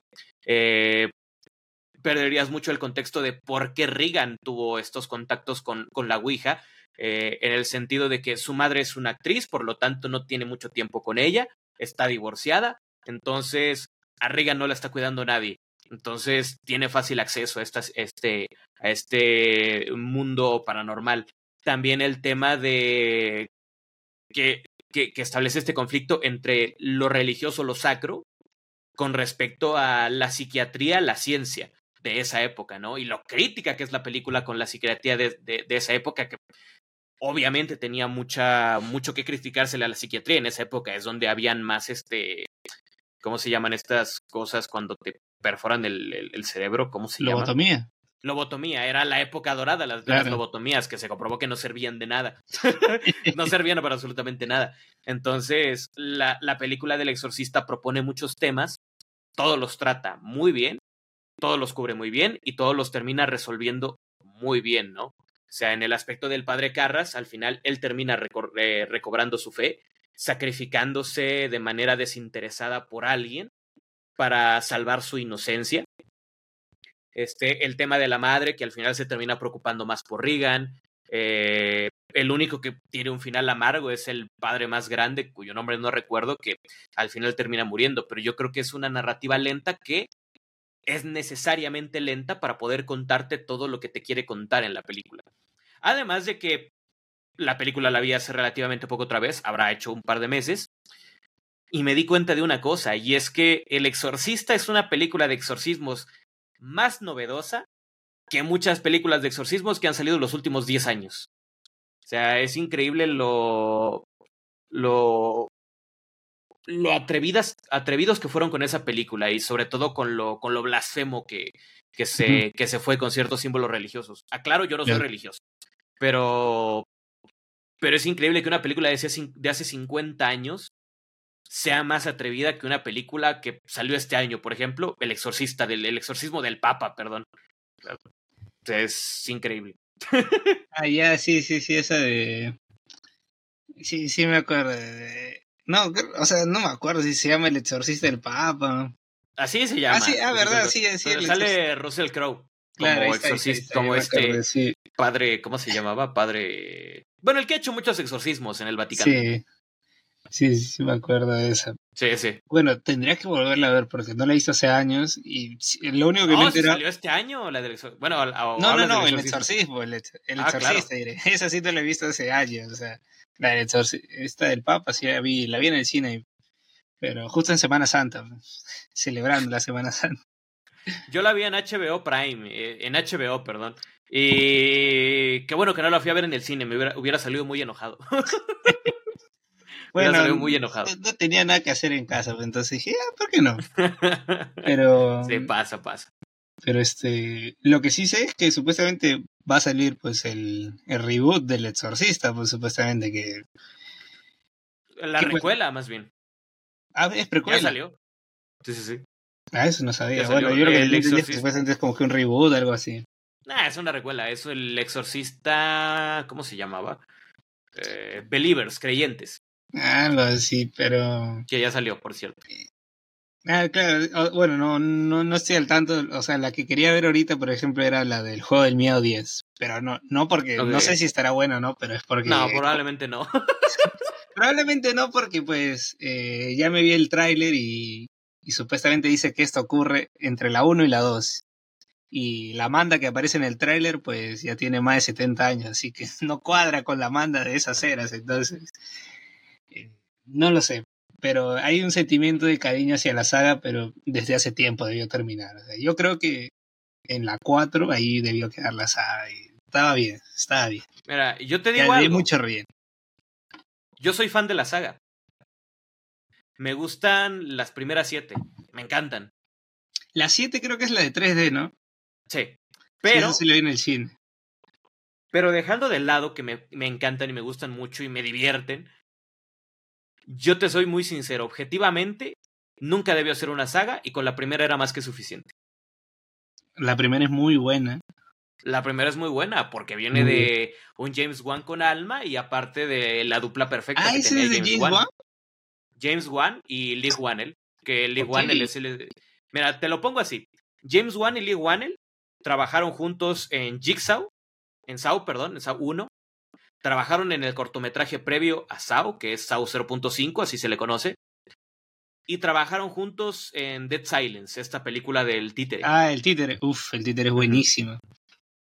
Entonces, estos dos trabajaban muy bien juntos y Sao fue la primera oportunidad más grande que tuvieron eh, dentro del mundo cine, que es un thriller policíaco, no hay casi nada de gore.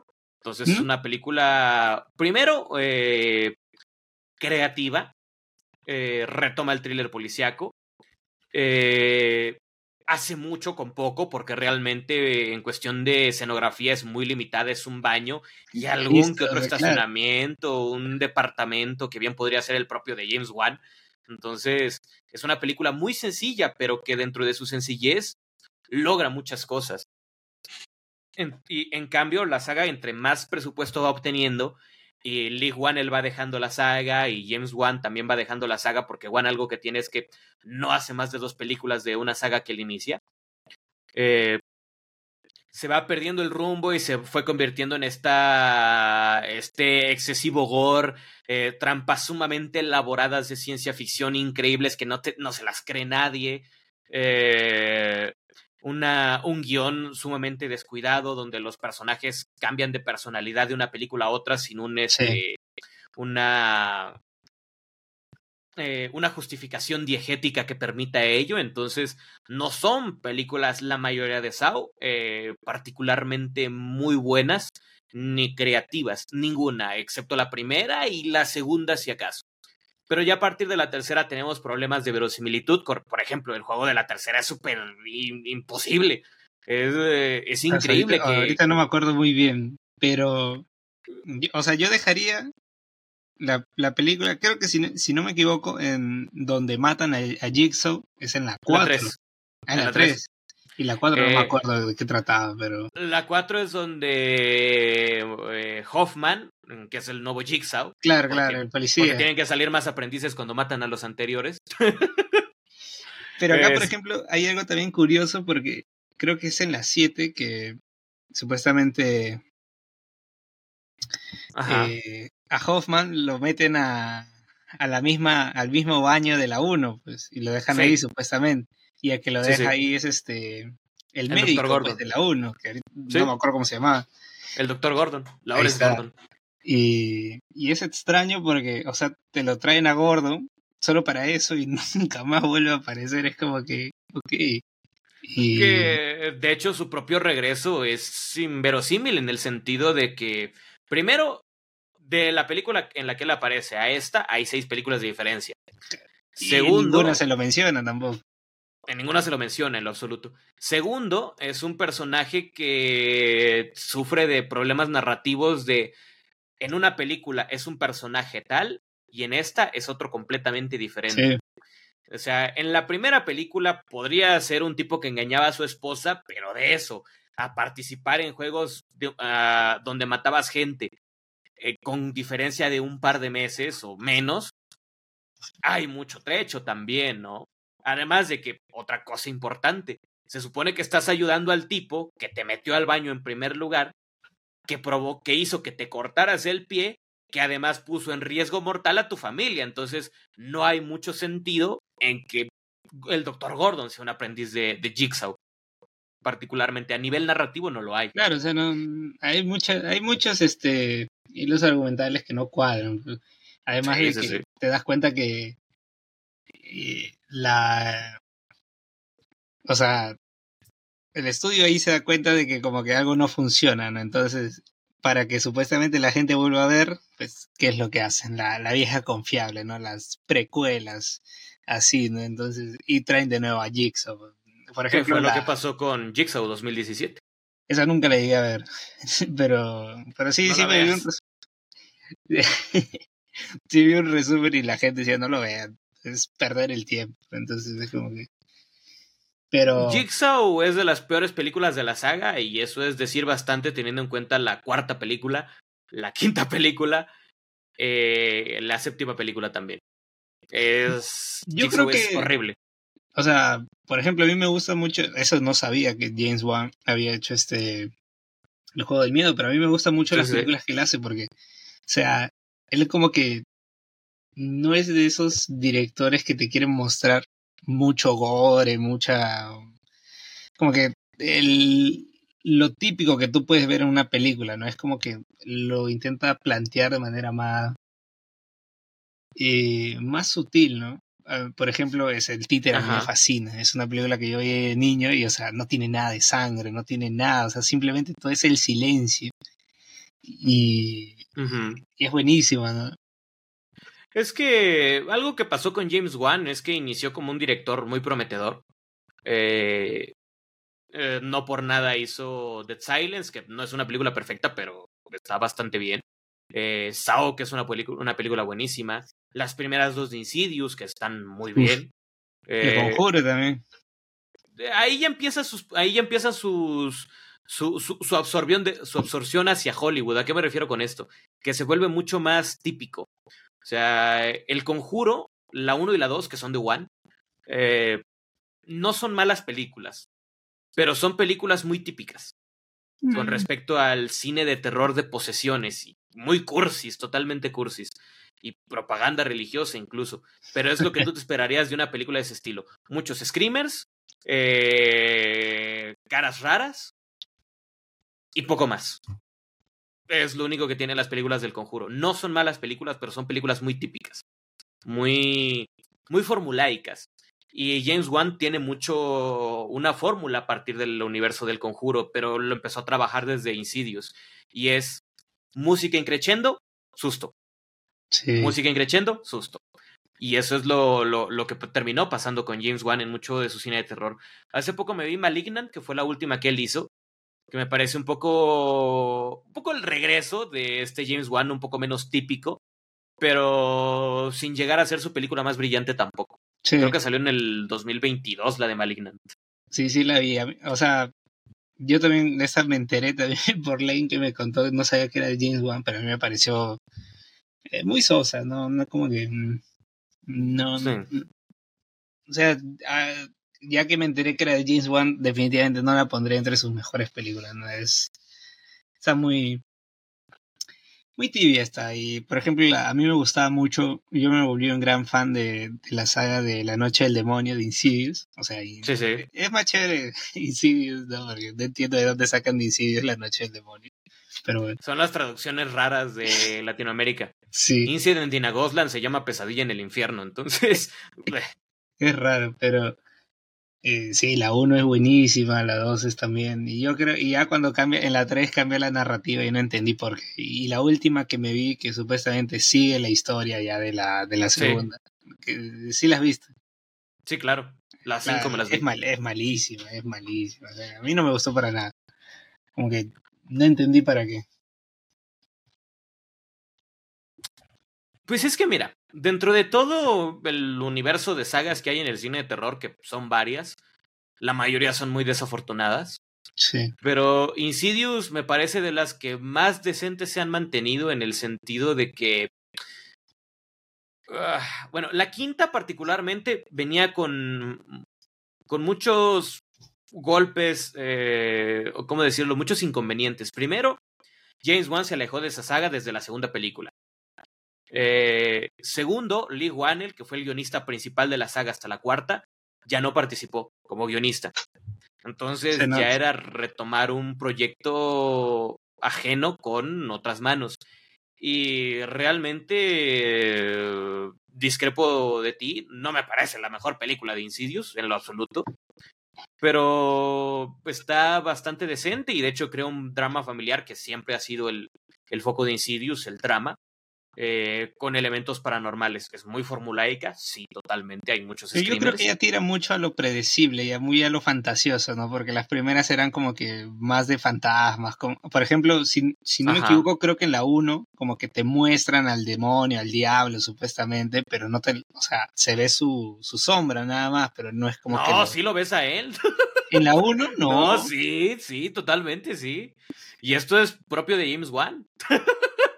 En la primera puedes ver al demonio en toda su apariencia, en varias Así ocasiones. no me acuerdo. Sí. O sea, en la que sí me... O sea, hay una de las películas donde supuestamente, creo que es en la 3, que, que ya la, pues este, la viejita muere y, y va a una casa y ve algo en la esquina, pero nunca se sabe qué hay en la esquina. Esa es la 2. Ah, es la 2. La tercera es donde hay un tipo... Claro, de ese, de la chica que lo atropella un carro, creo, y y en su apartamento empiezan a pasar cosas. Es que la tercera es donde sale un demonio que utiliza un respirador. Claro. El Esa es la tercera. Y la cuarta creo que es ese demonio con las llaves, ¿no? Sí. Sí, sí, que ya pues es la historia de, de, la, de la señora, de la viejita que no me acuerdo su nombre ahorita.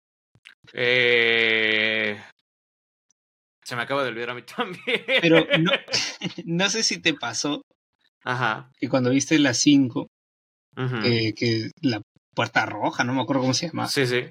Este, sentiste que como que corrió, de un momento a otro la película corrió. O sea, como que pareciera que había algo ahí y de la nada, ¡pum!, te lleva a otro punto y es como que hay un contexto que no terminas de llenar. Eh, no particularmente. Yo creo que es una película que dentro de lo formulaica que es, mantiene muchas sutilezas. Por ejemplo, el padre de esta de este tipo, el protagonista, que siempre se me olvida su nombre. Eh, todo el tema del padre se va infiriendo desde el inicio de la película en el funeral de la, de la madre. Entonces, no, yo creo que es una película que tiene una, narrativa sencilla, pero bastante redondita, sin llegar a ser una película perfecta en lo absoluto. Pero está bastante bien. De hecho, algo que recupera Insidious 5 es el tono más serio de la, de la saga, porque la propia película lo requiere. Es un drama familiar con elementos paranormales.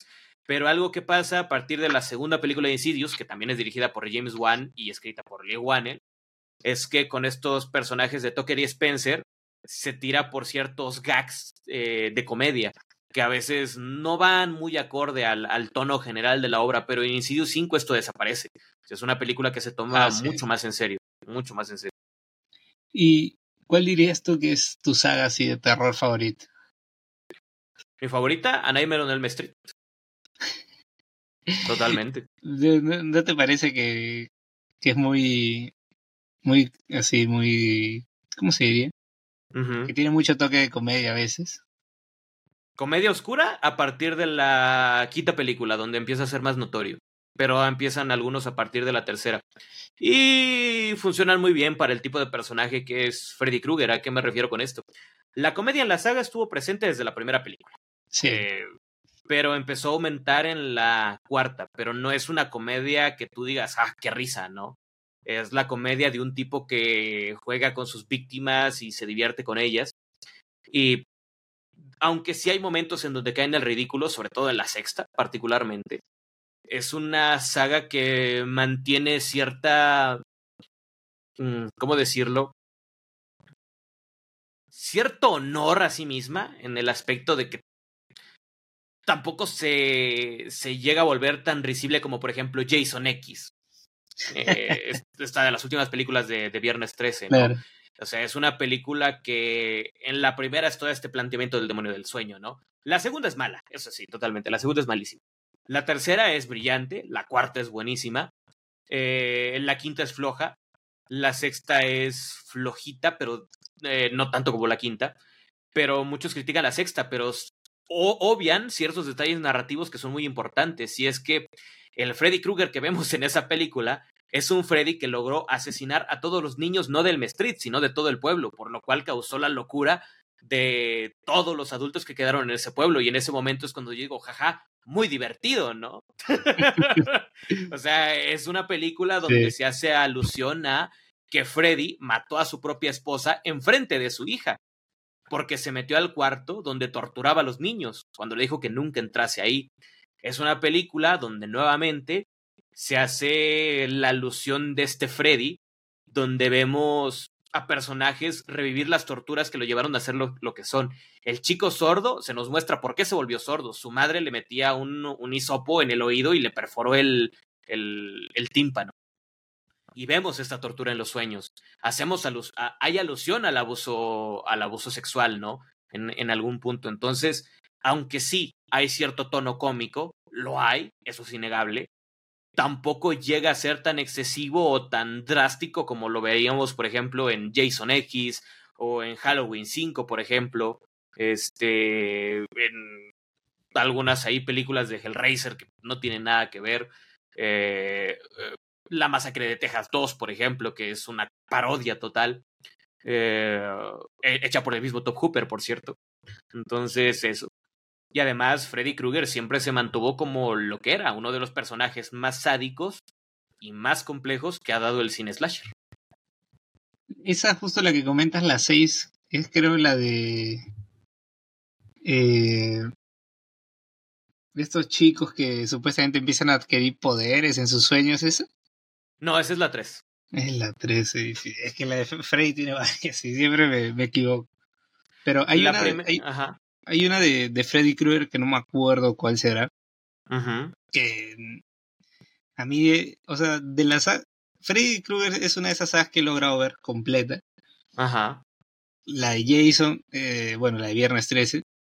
Le he tratado de ver algunas, sí me han parecido aburridas y me he salteado ciertas películas y me he avanzado otras. La saga de Viernes 13 es una saga muy mediocre. Mm, cinematográficamente, y, esto tiene su explicación. Viernes 13 surgió como una copia de Halloween. Ah, sí, eso sí sabía. Entonces, en el aspecto creativo no había mucho más allá de maximizar elementos que ven en Halloween. Sexo o sangre. Poco más. Entonces, por eso muchas películas de Viernes 13 son muy malas. O sea, directamente pésimas. Muchas. Hay una de. Pero hay una que otra que está bien. Sí. Hay una de, de Freddy Krueger que. que es este, supuestamente. Ajá. Freddy Krueger no existe, supuestamente todo es, son películas y están. En la película ah. inicia con que están creando una mano con garras robóticas y supuestamente que no sé qué cosa. Sí, sí. Eh, para mí, de, de, las de de, la saga de N Street, esa es como que la, la, que más me aburre, entre comillas, porque es como que, no sé a ti qué te parecerá, a mí me parece un poco lenta. Y es como que en toda la película hasta el final recién te lo muestran a Freddy. Si es que no me equivoco, porque no la, la vi hace tiempo, porque no me acordaba cómo era y las demás sí me acordaba bastante porque las había visto. Es que hay un detalle, ese no es Freddy. Curiosamente, a mucha gente se, se, le escapa ese detalle con la película esta que se llama Wes Craven's New Nightmare. La nueva pesadilla de Wes Craven. Que es este. El, esta película surgió porque Bob Shea, el que era director de en ese entonces New Line Cinema, eh, volvió a contactar con Wes Craven porque no terminaron en buenos términos después de la primera película y su participación en la tercera. Entonces Bob Shea eh, contactó a Wes y le dijo, oye, nos gustaría hacer una última película y yo creo que tú serías el más indicado para volverla a hacer. Entonces, Wes Craven ideó lo siguiente, voy a hacer una película más relacionada a Freddy Krueger, pero no quiero que sea parte de, de lo que se ha hecho en la saga porque eso es algo que yo ya no toqué, eso es algo que ya no es mío. Entonces voy a hacer algo distinto, ¿no? Y aquí se meten las cuestiones de la, eh, las cuestiones eh, metaterror que siempre ha tenido Wes Craven desde, desde sus primeras, bueno, desde Nightmare on Elm Street particularmente, que es involucrar el mundo ficticio con el mundo real, que lo logró de una manera increíble en Scream, hasta Scream en el 96, si mal no recuerdo. Sí, 96. Entonces, pues Wes Craven's New Nightmare no es una película de Freddy Krueger, es una película que toma a un demonio, que este demonio toma la forma de Freddy Krueger y metiendo un este una mitología bastante compleja que no digo que la película sea perfecta porque no creo que es de la, las más flojas de la saga totalmente pero es un caso raro porque es parte de la saga pero a su vez no es parte de la saga. Entonces es una película flojita pero es rara es un producto muy raro. Sí pero no es de la saga y sí lo es. yo creo que eso eso como que lo salva no como que no es de la saga pero sí porque realmente es de esas películas que ves porque dices, bueno, ya, debe haber algo, pero no termina, afectándote si no la ves. No cambia nada. Sí, queda un poco interesante en cuestión de estudio, por ejemplo, de primero entender eh, que a Wes Craven le, le encantaba el metaterror. Eh, y puedes ver ya muchos indicios de lo que más adelante sería Scream, porque creo que esta película es del 95, la de Wes Craven's New Nightmare, o no, sí, 95, digamos, y Scream es del 96, un año de diferencia. Entonces puedes ver ya cierto interés de Wes Craven, al menos mucho más plausible en, en Wes Craven's New Nightmare, pero Es una película extraña, particularmente. Muy, muy extraña. ¿Y qué opinas del reboot que le hicieron en 2014, creo 2013, no me acuerdo bien. 2010. Ahí está. ¿Qué opinas de eso? Ah. O sea, obviamente esa no tiene nada que ver. Es un reboot totalmente. Ah. no es el peor eh, remake que he visto, para nada. Pero no tiene alma. Así lo definiría yo. No, no es horrendo, pero no tiene alma. A mí, no tiene alma. A mí, a mí como que, yo creo que en general, o sea, de todos los asesinos seriales así de, del cine, eh, es como que yo creo que ya todo el mundo relaciona a un Freddy Krueger con alguien, ¿no? No es como que Jason, este, Michael Myers, o Chucky, o Hellraiser, o sea, es como que Freddy Krueger, incluso piensas en él y automáticamente piensas en el actor, porque él es el que lo ha interpretado en todas las áreas, como que a mí siempre me pasó ese conflicto, ¿no? Aparte que no sé, a veces sentí o sea, yo creo que es un interesante acercamiento para las nuevas generaciones que pues obviamente no han visto Freddy Krueger, la, bueno, la saga del Street, pero eh, como que quita mucho la esencia de, de lo que era Elm Street. intenta hacerlo totalmente terrorífico todo. Es que es una a Nightmare on Elm Street, la primera, dentro de sus tonos cómicos, es una película más sobria, mucho más sobria de, que el resto de la saga. Es, la más sobria, de hecho. Pero lo que pasa con el remake es que termina siendo muy tibia en el aspecto de no dista mucho del terror de esa época. Por ejemplo, la iluminación muy saturada, escenas muy oscuras, eh, susto por aquí, susto por allá. Eh, de repente te da indicios de que quiere interpretar distinto al personaje con este tema de la posible eh, inocencia de, de, de, Freddy Krueger para después tirarlo y es como es una película muy tibia entonces al final del día no en primera no es mejor que el original. En segunda tampoco es que diste mucho del terror de esa época, el que estaba surgiendo en esa época, por lo cual tampoco es una película que marque un antes y un después, como si lo fue la original, por ejemplo, que fue el, el refrescamiento del slasher. Eh, entonces termina siendo una película olvidable, o sea, una película más del montón y ya. Y también lo que comentas, algo que pasó con Robert Englund, más que con muchos personajes del slasher, incluso con Pinhead, que fue interpretado por Doug Bradley por ocho películas consecutivas, es que si bien Doug Bradley fue muy, eh, muy, muy relacionado a Pinhead, las interpretaciones de Pinhead de todas las películas son muy planas. Sí. Pero algo que pasó con Robert Englund, y se dieron cuenta de esto desde la segunda película, es que Robert Englund dotó de cierta personalidad suya al personaje de Freddy Krueger. Entonces, Freddy Krueger es lo que es, sí, por el por, por su trasfondo, por su propio personaje, pero también por quien lo interpretó. Entonces, yo creo que hacer una película de Nightmare on Elm Street sin Robert Englund es un riesgo enorme y en, muchas, en muchos casos no te va a salir bien. Porque Freddy Krueger en parte es Robert Englund, en el aspecto creativo, en lo que es él, ¿no? Entonces, es una ventaja porque salva la saga de más remakes o recuelas incluso. Totalmente de acuerdo, mi estimado. Diez sí, sí. ¿Cómo, ¿Cómo es ese proceso tuyo al momento de elegir la temática de tus videos? O sea, ¿cómo, ¿por qué dices de este, de esto voy a hablar, de esto quizás luego? Principalmente es lo que me da más ganas de, de, hacer. Yo creo que si haces un video o algo que a ti no te gusta, esto no va a funcionar. En el aspecto de que te vas a hartar. Actualmente lo que hago son más reseñas, entonces lo que hago es sí darle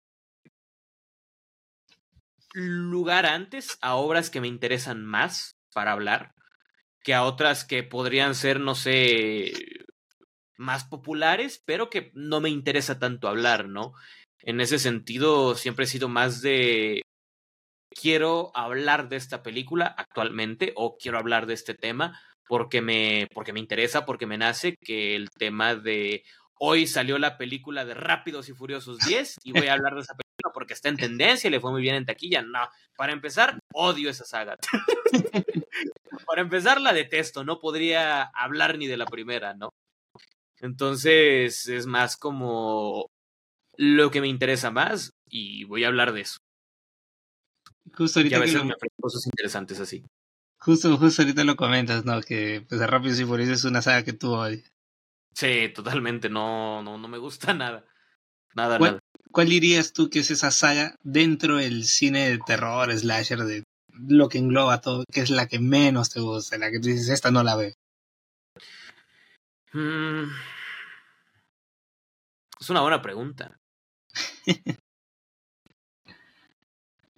No sé si, si odiar, porque creo que no hay una saga de terror que yo odie particularmente. O quizás que la hayas dejado de ver porque se, se empezó a poner mala la, saga. Eh. Ah, no, ninguna. Eh, yo siempre soy muy de, de verme las obras completas. O sea, independientemente de la, de la calidad de ellas, ¿no? No, claro, o sea, la has visto, pero que ya no la quieres volver a ver porque se puso mal. Eh, definitivamente Hellraiser a partir de la tercera. Sí, definitivamente. La única buena de Hellraiser, fidedignamente buena, es la primera. La segunda tiene problemas de retrocontinuidad horribles, imperdonables, narrativos. La tercera es flojita, pero ya empiezas a notar este cambio de que no es una película de Hellraiser, y a partir de la 4, básicamente cada película pareciera que es una propuesta de los directores y guionistas de a ver quién puede hacer la película más culera de Hellraiser. Entonces, definitivamente esa es una saga que no volvería a ver por gusto propio. Y seguramente si volviese a revisitar alguna película de esa saga, me quedaría hasta la tercera y ya. y ya, no, no iría más adelante. Mira, justo ahorita que mencionas a Hellraiser, me he quedado, me he quedado pensando y, o sea, hubo una época, no me tocó vivir esa época, pero sí logré ver las películas. Y si no me equivoco, creo que es en los 90, que se empieza a poner muy de moda todo lo del espacio y a muchos de estos del cine slasher les hicieron películas en el espacio. Sí. Pero hubo algunos que no, jamás llegaron a esas películas del espacio. ¿Te hubiera gustado ver una película de Freddy en el espacio? No. No, si hubiera llegado al espacio, no diría lo que digo ahora, que es de los pocos personajes del cine slasher que conservaron algo de dignidad. Eh, ah, lo, que pasa con esta tendencia de llevar personajes al espacio eh, fue uno de los indicativos principales de que esos personajes ya no tenían dignidad, pero absolutamente nada. Entonces, no, qué bueno que nunca hubo un Freddy Krueger en el espacio.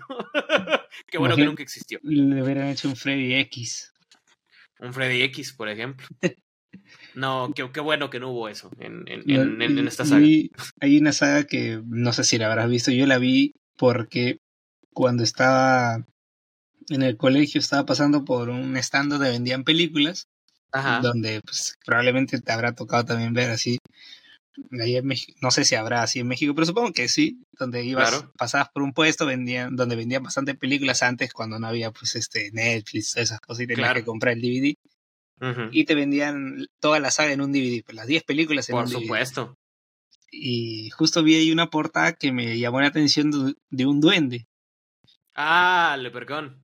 Leprechaun. Y, y la compré y la vi. Y era como que esas sagas que. Bueno, le dije a mi papá que me lo comprara y lo compró, lo vi y fue de esas sagas que vi y que pues no da miedo, es como que mucho humor negro, comedia nada más. Y es como que lo veía ya, ya de chiste, lo veía nada más. Curiosamente, la primera es creo que de los primeros papeles de Cameron Díaz, si mal no recuerdo. Antes de que fuera la Cameron Díaz que todos conocemos. ¿Cameron Díaz está ahí? En Leprechaun, sí. ¿No era Jennifer Aniston? Ah, ella, perdón, ella, Jennifer Aniston, sí, sí, sí. Eh. Antes de que fuera la Jennifer Aniston que todos conocemos. Claro, claro, y, la típica de, de, que se niegan a que no aparecieron en esa película, igual que Johnny Depp con Elm Street. Bueno, él no lo niega, él. No, pero como que no, le, no, lo come. ¿Pero qué? ¿Cómo? ¿Pero qué, perdón? Pero como que no lo comentan, no lo dicen. Se No, sí, él, de hecho, en, no, lo he visto. En, el, eh, eh, en alguna ocasión le preguntaron y él está muy agradecido porque fue básicamente el primer papel que él tuvo. Entonces fue la primera gran oportunidad que tuvo en Hollywood en, en esa época.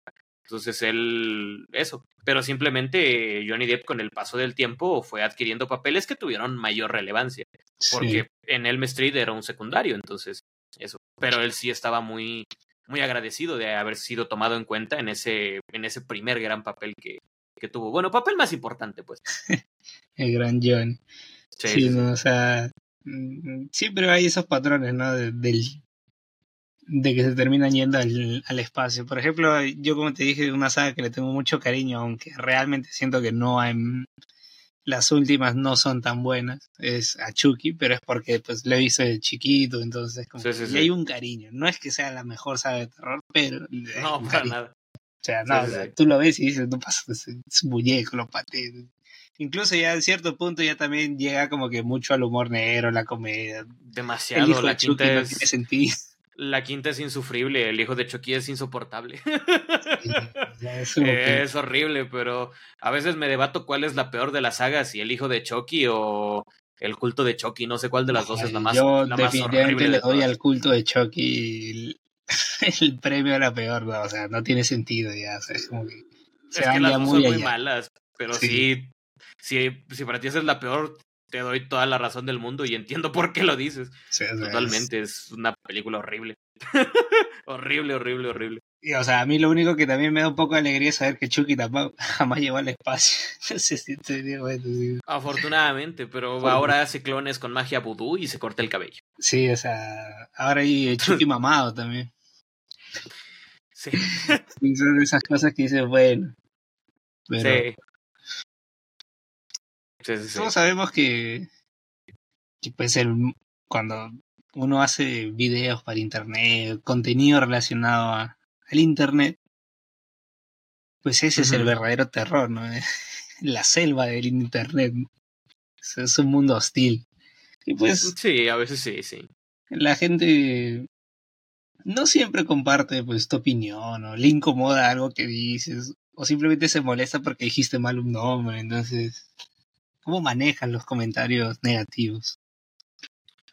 Yo pienso que en mi canal particularmente hay ocasiones en donde puedo tomarme los comentarios muy bien cuando son, por ejemplo, para señalar algún error que tuve en, el guion, porque soy humano, de vez en cuando se me va alguno que otro. Eh, no recuerdo uno reciente, pero definitivamente lo sabrá. Pero, por ejemplo, en la situación de... Esto no me pasó en YouTube, pero me pasó en TikTok. Ahí de repente subo videos muy cortos hablando muy brevemente de las películas. Hablé de Saw 3D, Saw 7, ¿no? Que es de las peores de la saga, ¿no? Y había mucha gente que tiene el factor nostalgia, que son películas que le significaron algo en su momento. No digo que a mí no, porque les digo, me encantan las películas, las disfruto mucho. Pero fuera de ese gusto personal, yo considero que en mis videos lo que a mí me gusta no aporta nada, no tiene ninguna relevancia. Las películas son, los, son lo que son por más cariño que yo les tengo. Entonces, habían comentarios ahí de que, que me decían que yo no entendía eh, la saga, que yo era un hater, que yo no sé nada de cine. Y entonces en ese momento yo me pongo a pensar, si a la gente le molesta lo que digo, uno, yo sé que tengo razón. no porque sea. No sé por, no porque sea un egocéntrico, porque si yo estoy equivocado, totalmente lo aceptaría, ¿no? Pero soy una persona que tiene ciertos conocimientos de cine. Entonces, yo sé cuando tengo la razón con respecto a algo en el cine. Y yo sé cuando alguien no tiene razón con respecto a eso en el cine. Entonces, decir que Saw 7 no es una buena película no es algo de gusto personal, es una cuestión objetiva. Narrativamente es muy deficiente, visualmente es espantosa. Eh, la corrección de color que tiene es un desastre. Eh, eh, entre muchas otras situaciones. Entonces, yo sé que no me equivoqué, yo sé que la película es mala. Entonces, si alguien se ofende porque dije que la película no es mala y me insulta, eso no va a cambiar que yo tenga la razón. Entonces, así es como yo, yo lidio con eso. Si me equivoco, está bien, lo acepto. Si no me equivoco, pues continúo, ¿no? Me gustó, ah, me gustó. No importa, yo tengo la razón. Claro, o sea, cuando, cuando tú sabes... No, no, no. Mira, en, en, el cine y en muchos medios artísticos, y voy a poner este ejemplo de matemáticas. Eh, en matemáticas, 2 más 2 siempre va a ser igual a 4, aunque un desubicado diga que sea 5. Entonces, así funciona un poco en el cine también. A veces lo que está bien logrado estará bien logrado independientemente de que a ti te guste o de que a mí no me guste incluso, ¿no? Entonces, eso, no tiene nada que ver que las películas me gusten o no. Eso es lo último en lo que pienso, ¿no? Cuando me hablan de o me preguntan de alguna película. No, claro, sí, hay que ser. Cuando a veces, bueno, es casi lo mismo, ¿no? Porque tu reseña, yo también a veces reseño disco, entonces en ese, cuando si tú estás reseñando algo, pues, los usos no existen, tienes que ser imparcial, totalmente neutro. O sea, que igual hay que ser muy honesto, ¿no? Yo creo que la imparcialidad o la, ¿cómo se llama? O la, la objetividad completa al 100% es imposible, pero... Hay que tratar de ser lo mayor posible. Yo particularmente lo intento, pero tampoco descarto que haya gente que reseñe películas o hable de películas desde un, punto de vista más objetivo. No me parece el más adecuado a mí, pero tampoco desdeño que eso pueda existir porque a veces esta variedad de opiniones te puede dar un punto de vista diferente independientemente de que esté acertado o no. Entonces, yo intento ser objetivo, pero no quiere decir que yo quiera que todo el mundo sea objetivo en ciertos aspectos como yo lo soy. Claro. Cada quien. Pero eso sí, lo, que, lo que no es funcional no es funcional y ya. y sí, es distinto que la razón. Claro, totalmente. no, pues es que las películas son. Eh, no son. Las películas son. No, no son lo que tú quieres que sean. Eso es cierto. Y tú, en cuanto así a ver películas, ¿te gusta consumir? O sea, lo típico que, o sea, lo que hay en cartelera, o te gusta ir a veces más allá a buscar películas que pues a veces no llegan al cine, verlas en casa, en internet, no sé. Yo creo que un punto medio entre las dos. Yo no voy al cine mucho, particularmente, no me gusta. Eh, porque siento que ir al cine es, eh, sobre todo actualmente, es no ver la película como a mí me gustaría es decir, con toda la concentración del mundo y todo el tiempo del mundo, porque nunca falta el típico desgraciado que está atrás haciendo un chingo de ruido, eh, la típica señora irresponsable que llega, lleva a su niño y se pone a llorar a media función y te distrae. O a veces ni siquiera es eso, es que simplemente tomaste mucho refresco y tienes que ir al baño y te pierdes de 10 minutos. Y al final de cuentas, esos 10 minutos que te perdiste podrían no parecer demasiado, pero ya son 10 minutos de, de, la narrativa, por lo tanto tu opinión ya podría estar sesgada por no haber visto esos 10 minutos. Entonces, no soy mucho de ir al cine. Lo que sí es que hay películas que sí me interesa ir a ver al cine porque es más mi deseo de verlas lo antes posible. Por ejemplo, me pasó con, con Scream 5 y 6. Esas sí las fui a, fui a ver al cine. ¿Y eso te eh, pasó con Rápidos y Furiosos 10? Totalmente, la fui a ver 10 veces. la fui a ver 10 veces al cine, ¿no? pero, pero eso. Pero es verdad que, por ejemplo, hay productos populares que, por lo mismo de su popularidad, me son más fáciles de llegar a todo el público. Y algunos los veo, algunos otros no. Y hay otras cuestiones un poco menos conocidas que eh, me llaman más la atención y que por supuesto veo y las juzgo por lo que son. Entonces yo creo que un poco, un poco esto, un poco de aquello. O sea, no todo el cine que veo es súper complejo, tampoco necesariamente, y a veces ver algo de cine escapista no está mal. Entonces, eso, un poco de esto, un poco de aquello. Grande, grande Dio Ahora viendo un poco hacia el horizonte, claro. qué emocionantes planes le depara el futuro a Dio no tengo ni idea. no tengo ni la más mínima idea. Eh, yo hace tiempo dejé de hacer eh, planes muy complejos porque siempre se iba de la idea de que eh, de lo que planeas quizás te salga la mitad como tú querías. Entonces, no soy mucho de planear. Lo que sí es que me hago una idea de qué videos puedo hacer y sobre qué películas puedo hacer por lo menos de aquí a marzo. Entonces, eso sí me lo sé. Entonces, ¿qué va a pasar con, eh, con mi canal el año que viene? No tengo ni idea. Ojalá que sea algo positivo. Lo que sí puedo garantizar es que los primeros tres meses, a menos de que algo ajeno a mi poder suceda, voy a seguir tan activo como siempre y hablando de películas que me interesa mucho comentar. Entonces, por ejemplo, se viene la saga de Insidious completa, voy a reseñar toda la saga de Insidious completa. Eh, terminaré de reseñar las películas que me faltan de Halloween, que son cinco. Em, entre algunas otras películas por ahí que, se me escapan, que son tanto de cine comercial como de cosas desconocidas. Entonces, por el momento, eso es lo, lo que se depara. Reseñas de películas de todo tipo y poco más es lo que puedo aventurarme a decir. ¿Y llegaremos a ver la saga completa de Rápidos y Furiosos en el canal? Cuando lleguemos a los 10 millones de suscriptores, ahí voy a, voy a hacer las reseñas de esa saga. Prometido. Bueno, mi estimado. Prometidísimo. Y Juan, ya acercándonos al final. Última pregunta. Claro. Esta es la pregunta que, que te dije que el gran Gospi dijo que pues, tiene para hablarse bastante. Quisiera abordar un tema que pues ya transformando un poco la industria, ¿no? ¿Qué opinas de las inteligencias artificiales y su incursión pues en general en, en nuestro día a día, ¿no?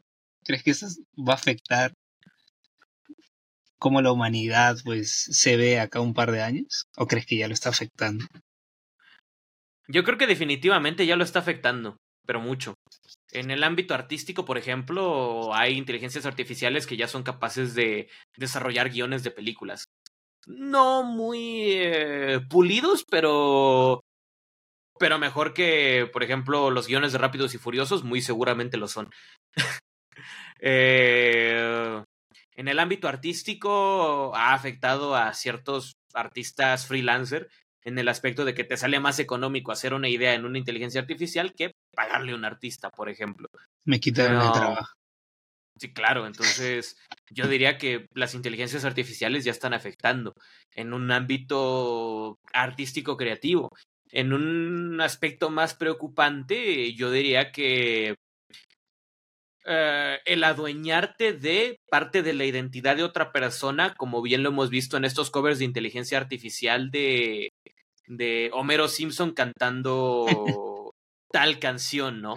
Entonces, a mí me parece preocupante porque ya una inteligencia artificial está emulando la voz de una persona.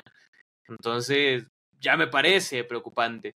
O el tema de hace poco se hizo noticia viral esta situación que se desarrolló una inteligencia artificial en una simulación donde esta inteligencia lo que su trabajo era eh, derribar misiles, ¿no? Es decir, tenía control de cierto equipo armamentístico en simulación, no en la vida real, en simulación. Entonces pasó esta cosa de que tenía que derribar 100 misiles, había derribado cierta cantidad, no había llegado al objetivo, y entonces en la simulación le dijeron a esta inteligencia que se detuviese. Pero como su único propósito era detener esos misiles, esta inteligencia decía que tenía que terminar. Y como las personas en la simulación no le estaban dejando terminar su trabajo, optó por eliminar el obstáculo que no le dejaba eh, realizar su trabajo, es decir, apuntó a la torre de control de los humanos. Entonces, ¿eh? entonces, pues evidentemente la gente se asustó, cambiaron algunos parámetros en esta simulación y agregaron las leyes de Asimov, ¿no? De no, no, no dañarás directamente a un humano. Entonces, pues volvió a pasar esta misma situación y lo que hizo la inteligencia artificial es, no puedo dañar directamente a los humanos, bueno, le voy a disparar a la torre de control para que ya no me puedan dar las órdenes. No los ataqué directamente, no les hice daño directamente. Entonces, pues es un poco... Yo no soy un tipo conspiranoico particularmente, pero yo diría que el tema de las inteligencias artificiales debe ser algo que debe limitarse mucho. Entonces. Estamos creando al Ultron. Déjate eso, ¿no han visto Terminator? ¿No han visto Yo Robot? Yo Robot, ¿verdad? Gran película. Entonces. O sea, tú sí lo ves que en un futuro, pues que, que nos destruye.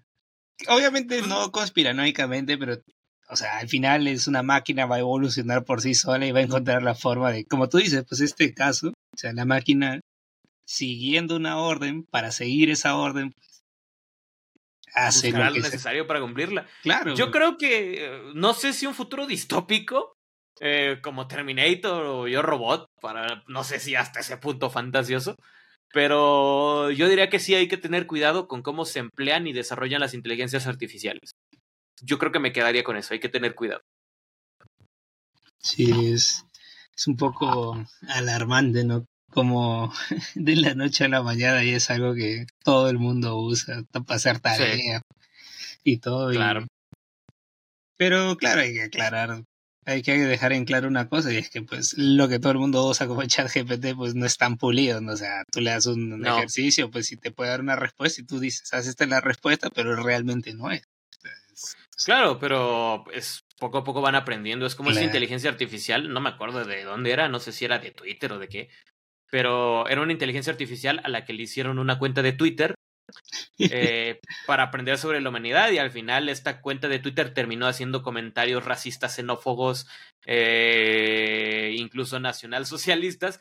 Entonces, pues hay que tener cuidado con cómo aprenden estas inteligencias artificiales.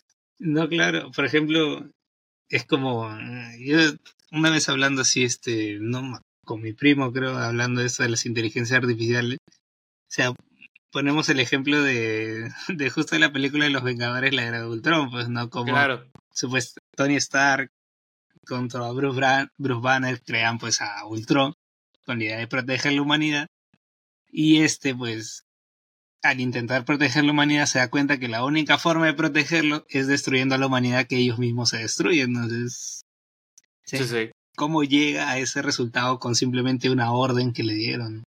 Y justo acá comentas esa simulación, ¿no?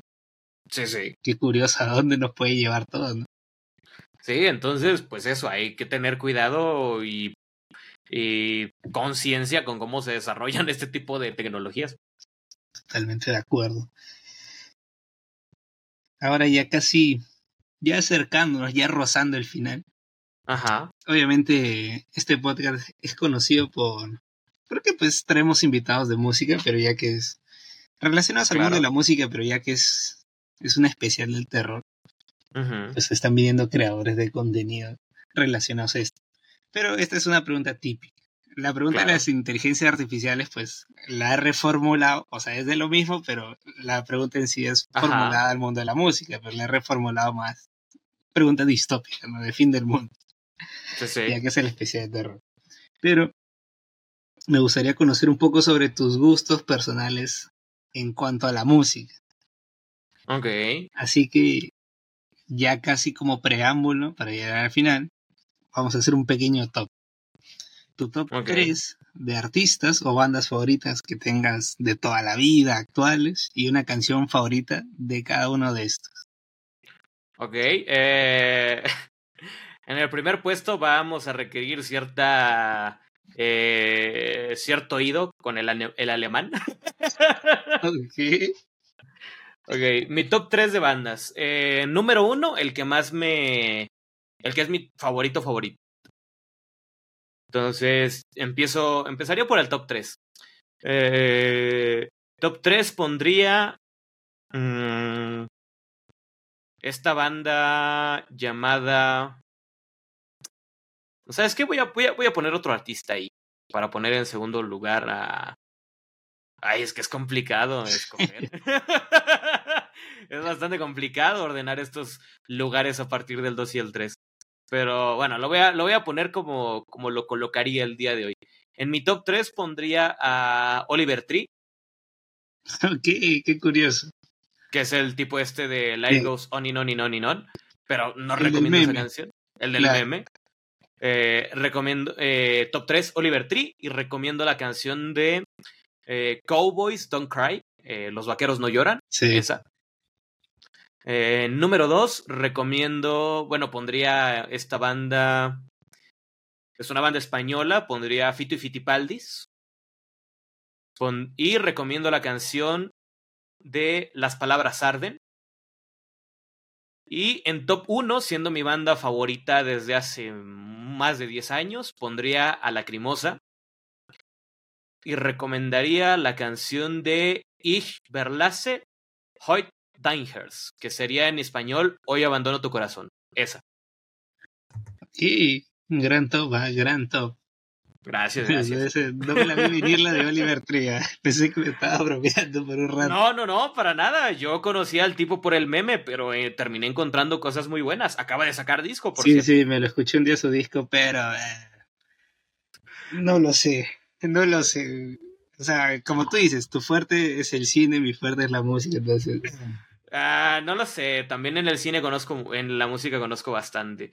Y la aportación musical de Oliver Tree me encanta por su propia vena personal y eh, la exploración de géneros que él tiene, que no es muy típica. Por ejemplo, en el Cowboys Don't Cry, el disco es el, la onda rap con elementos de country.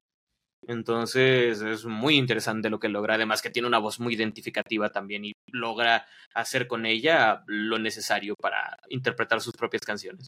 Por ejemplo, de, a ese, del último disco que lanzó Liberty, que ahorita no me acuerdo el nombre, lo estaba escuchando creo ayer, ayer cuando estaba trabajando, porque salió creo la semana pasada, no me acuerdo. Y me gustó como inicia, pero siento que ahí tiene como que unos temas que no sé, no me Sí, sí, sí, totalmente. Y el, el disco del Cowboys, que tiene un nombre largo, que no me acuerdo de TV. Ese sí, no me gustó para nada. Su debut sí me parece interesante. Creo que como que tampoco me acuerdo el nombre, que tiene Lights Go On. Pero... Eh, Ugly is Beautiful. Ahí está. Ese me, me parece que como primera propuesta es, es bastante interesante. Es algo que pues, usualmente no escuchas en el mercado mainstream. No es típico. Pero sí, es interesante y claro, su personalidad, su forma de ser, todo es, es, es único. O sea, no ves esos artistas todos los días. Claro, claro. Ahora, sí, sí. ya que hicimos este top de música, pues obviamente viene otro top. Tu top 3 de películas, de terror, de cualquier categoría, pues que tú decidas. Puede ser de entre lo más comercial, lo más de nicho, favoritas que tengas, tu top 3. Eh, en este momento se me ocurre en top número 1, eh, pongamos algo comercial, a Nightmare on Elm Street 1, la del 84. En puesto número 2, Incident in a Ghostland de Pascal Laugier, de película de 2018. Pascal Laugier es el director de esta película sobrevalorada Martyrs. este, pero Ghostland es mucho más, eh, mucho mejor lograda que, que, que Martyrs. y en, en tercer puesto pondremos algo un poco más extremo, que es mi de mis películas favoritas de este cine mucho más este mm, visceral, violento, pero que sí tiene algo que contar, pondría a Serbian Film, definitivamente. Eres grande, Diaufa, eres grande. Gran película. Sí, totalmente. Sí, yo la de, como le dije pues a, a Gran Lane, yo a Serbian Film recién la vi el año pasado, o sea, era una película que había escuchado mucho y no sé por qué nunca la vi. Eh, pero wow, cuando la vi, es, de esas películas que, o sea, yo cuando terminé de verla me quedé con una sensación por dentro de, de angustia, de no sé qué, que me, sentí así unos días angustiado y cuando una película logra eso es grande, grande. Y esa forma en que termina, que siguen haciendo la película y le dice, inicia con el niño. sí. Es sumamente amargo, sumamente oscuro y pareciera que no, pero también bastante real. Si no me creen, googleen en Google, eh, googleen en Google, valga la redundancia, a Mark Dutrox o este, ¿cómo se llamaba este otro tipo? Peter Scully, si no me creen. Claro, el de This is Destruction, claro. Efectivamente. Efectivamente. Sí, es una... Bueno, por ejemplo, a mí me pasa mucho de que eh, como yo crecí con ese internet primigenio, con ese YouTube, en general todas las plataformas primigenias, yo logré ver varias cosas en internet, así desde, desde chiquillo, entonces como que a muy temprana edad yo me desensibilicé ante ciertas cosas. Es por eso que yo veo películas de terror y es para mí como, no sé, pues ver una película de acción, como si nada, o sea, yo me relajo bien. Sí, sí. Y, es porque, pues claro, pues he visto ya cosas que pues, sé que son reales y sé que eso no, y, y por eso es que a mí me encantó cuando vi a Serbian Film, porque pues una parte de mí sabía que pues era falsa, pero o sea, está tan bien logrado que te deja con esa angustia que pues no cualquier película te logra dejar, ¿no? Sí, además de que es un tópico bastante real, bastante amargo y que curiosamente pareciera que no se aborda tanto. Sí, muy buena película. Ahora para cerrar, mi estimado Dufuan. Claro, dime. Esta pregunta es, esta pregunta me había, recién me acordé ahorita, porque no la tengo apuntada acá, porque es preguntas nada más de, de este especial de terror que me olvidé hacerle al gran ley. Me, me, me perdonarán que no le hice la pregunta a Lane, pero me había olvidado. Lo que pasa es que el primer capítulo yo lo grabé, si no me equivoco, en a inicios de agosto. O sea, este especial lo llevo preparando desde julio. Y pues muy poca gente me ha respondido a los correos, entonces pues ya me ven ahorita en octubre, sigo grabando, pero felizmente se va a lograr. Igual, este, como recomendación, a veces si tienes interés en algún canal en particular, a veces en Twitter te pueden contestar más rápido. Ah, mira, voy a intentar eso. Solo que yo a veces trato de por correo porque digo se ve más formal. Pero a veces, pero también yo digo, pues vivimos en época donde nadie revisa su correo. claro. Bueno. O a veces eh, son destinados a cosas muy de negocios que a veces ni siquiera revisan ellos, ¿no? Claro, eso es cierto. ¿Alguna vez te ha pasado algo fuera de lo común? ¿Algo paranormal? Algo paranormal. Algo que tú ah. dices, ok, esto no tienes forma de explicarlo. En, en un par de ocasiones. Ah, pero voy a dejar en claro algo. Yo soy un ateo escéptico, entonces no creo en Dios, ni el diablo, ni en, ni en brujerías, ni nada. Por eso. Serías agnóstico. No, agnóstico es el tipo que no niega la existencia de Dios, pero tampoco la confirma. Ah, eh, yo soy un ateo, yo no creo en Dios, así tal cual. Y la parte escéptica es que tampoco creo en cuestiones místicas o supernaturales en general, ¿no? O sea, ya desde el horóscopo hasta pasando por duendes, fantasmas y veinte mil cosas más, ¿no? Pero estas, estas cosas que me pasaron fueron de muy niño, antes de este cambio de mentalidad. Y la primera fue cuando yo tenía aproximadamente unos siete años, tal vez. Yo tenía un juego en la computadora, en estas computadoras más antiguas, donde las, las pantallas eran de estas gruesas, las de, las de vidrio, que eran como televisiones viejitas. Y yo solía jugar mucho un juego que era algo parecido a FIFA, no era FIFA, pero antes de que el juego abriese, pues la pantalla se quedaba en negro un segundo. Y yo recuerdo que en esa ocasión la pantalla se quedó negro un segundo, como siempre, sin ningún cambio.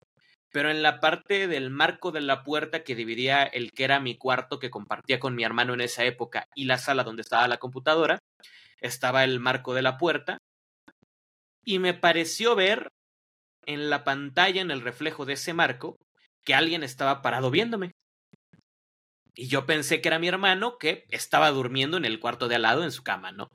Entonces volteo y cuando estuve a punto de decirle a mi hermano hola, me doy cuenta que no hay nadie, ¿no? Entonces me levanto, me acerco al, cuarto, ingreso y mi hermano estaba hasta roncando, entonces pues él no podía ser el que estaba ahí parado, ¿no? Entonces fue como de, ok, me voy a ir de aquí. ok, me voy a la mierda de aquí. y efectivamente me fui al carajo de ahí, me, me espanté mucho. Eh, yo lo atribuyo a que probablemente vi mal, una especie de ilusión óptica o algo, pero eso yo creo que fue lo primer, eh, lo primer extra normal o paranormal que me llegó a suceder en la vida. Lo segundo fue una situación en la que ya estaba más grande, ya tenía 16, 17 años por ahí. Y fue en esta misma habitación particularmente. Antes la cama, que estaba en mi cuarto, este es mi cuarto, eh, la cama estaba en esta ubicación donde está ahorita mi computadora, donde yo estoy ahorita, en este mismo cuarto, y hago la, el sondeo. La puerta que da salida a mi cuarto está de este lado hacia allá. Entonces, yo recuerdo que esa vez estaba muy cansado, me estaba quedando dormido y entonces mi cabeza estaba pegada a la pared de acá, entonces yo tenía vista plena al marco de mi puerta, ¿no? Entonces, cuando estaba en ese lapsus de que te estás quedando dormido y, y eso, se me figuró por un momento que alguien se asomó a verme así, o sea, alguien muy negro se asomó por el marco de la puerta y así como mi mano hizo así y se regresó. O sea, nada más vi la cabeza, parte del cuerpo y se fue. Y fue como de, ah, no mames, pero pues me quedé dormido. y si no, no te fuiste la vida. No, ahí sí me quedé dormido porque estaba muy cansado. ok, ¿qué, Estaba muy dormido. Y después de eso ya no te ha vuelto a pasar. Nunca más, nunca nada más, nada extraño en ese, en ese aspecto. No que yo recuerde. Ok, qué loco que te haya pasado todavía en ese mismo cuarto. Y sigues sí, en ese cuarto. Sí, pero pues yo lo atribuyo a cansancio, no sé. No. El día que un fantasma entre a mi cuarto y me coja, muy probablemente ahí voy a empezar a, creer en ellos, ¿no? Y me llene de ectoplasma, pero antes no. yo, yo sigo mucho el lema que, que mi mamá me dice, este, bueno, que pues suele decir, ¿no? Más miedo a los vivos que a los muertos, ¿no? Claro, totalmente. Sí, sí, sí. Sí. Totalmente. Sí, bueno, mi estimado Diofan, ha sido un placer tenerte acá en Estudio 505. Muchas gracias por, por darte el tiempo. Sé que habíamos quedado pactado una fecha y le hemos reprogramado, pero pequeños inconvenientes que a veces pasan. Pero al final se logró, que es lo Se logró. Hemos iniciado hablando acerca de la cancelación y hemos terminado hablando de fantasmas. Claro, como debe de ser una buena conversación. Claro. Como te repito, ha sido un gusto. Muchas gracias por haber estado acá. El gusto es mío. Y solo me queda decirte que te dejo este espacio para que digas lo que desees y despidas este episodio. Ah, lo que yo desee, bueno. Ah, muchas gracias a los que estuvieron presentes en este podcast, tanto del público de Estudio 505 como del mío. Entonces, muchas gracias por el recibimiento, muchas gracias de nuevo por la invitación. Eh, si bien reprogramamos un par de veces, pues al final se logró y eso termina siendo lo importante.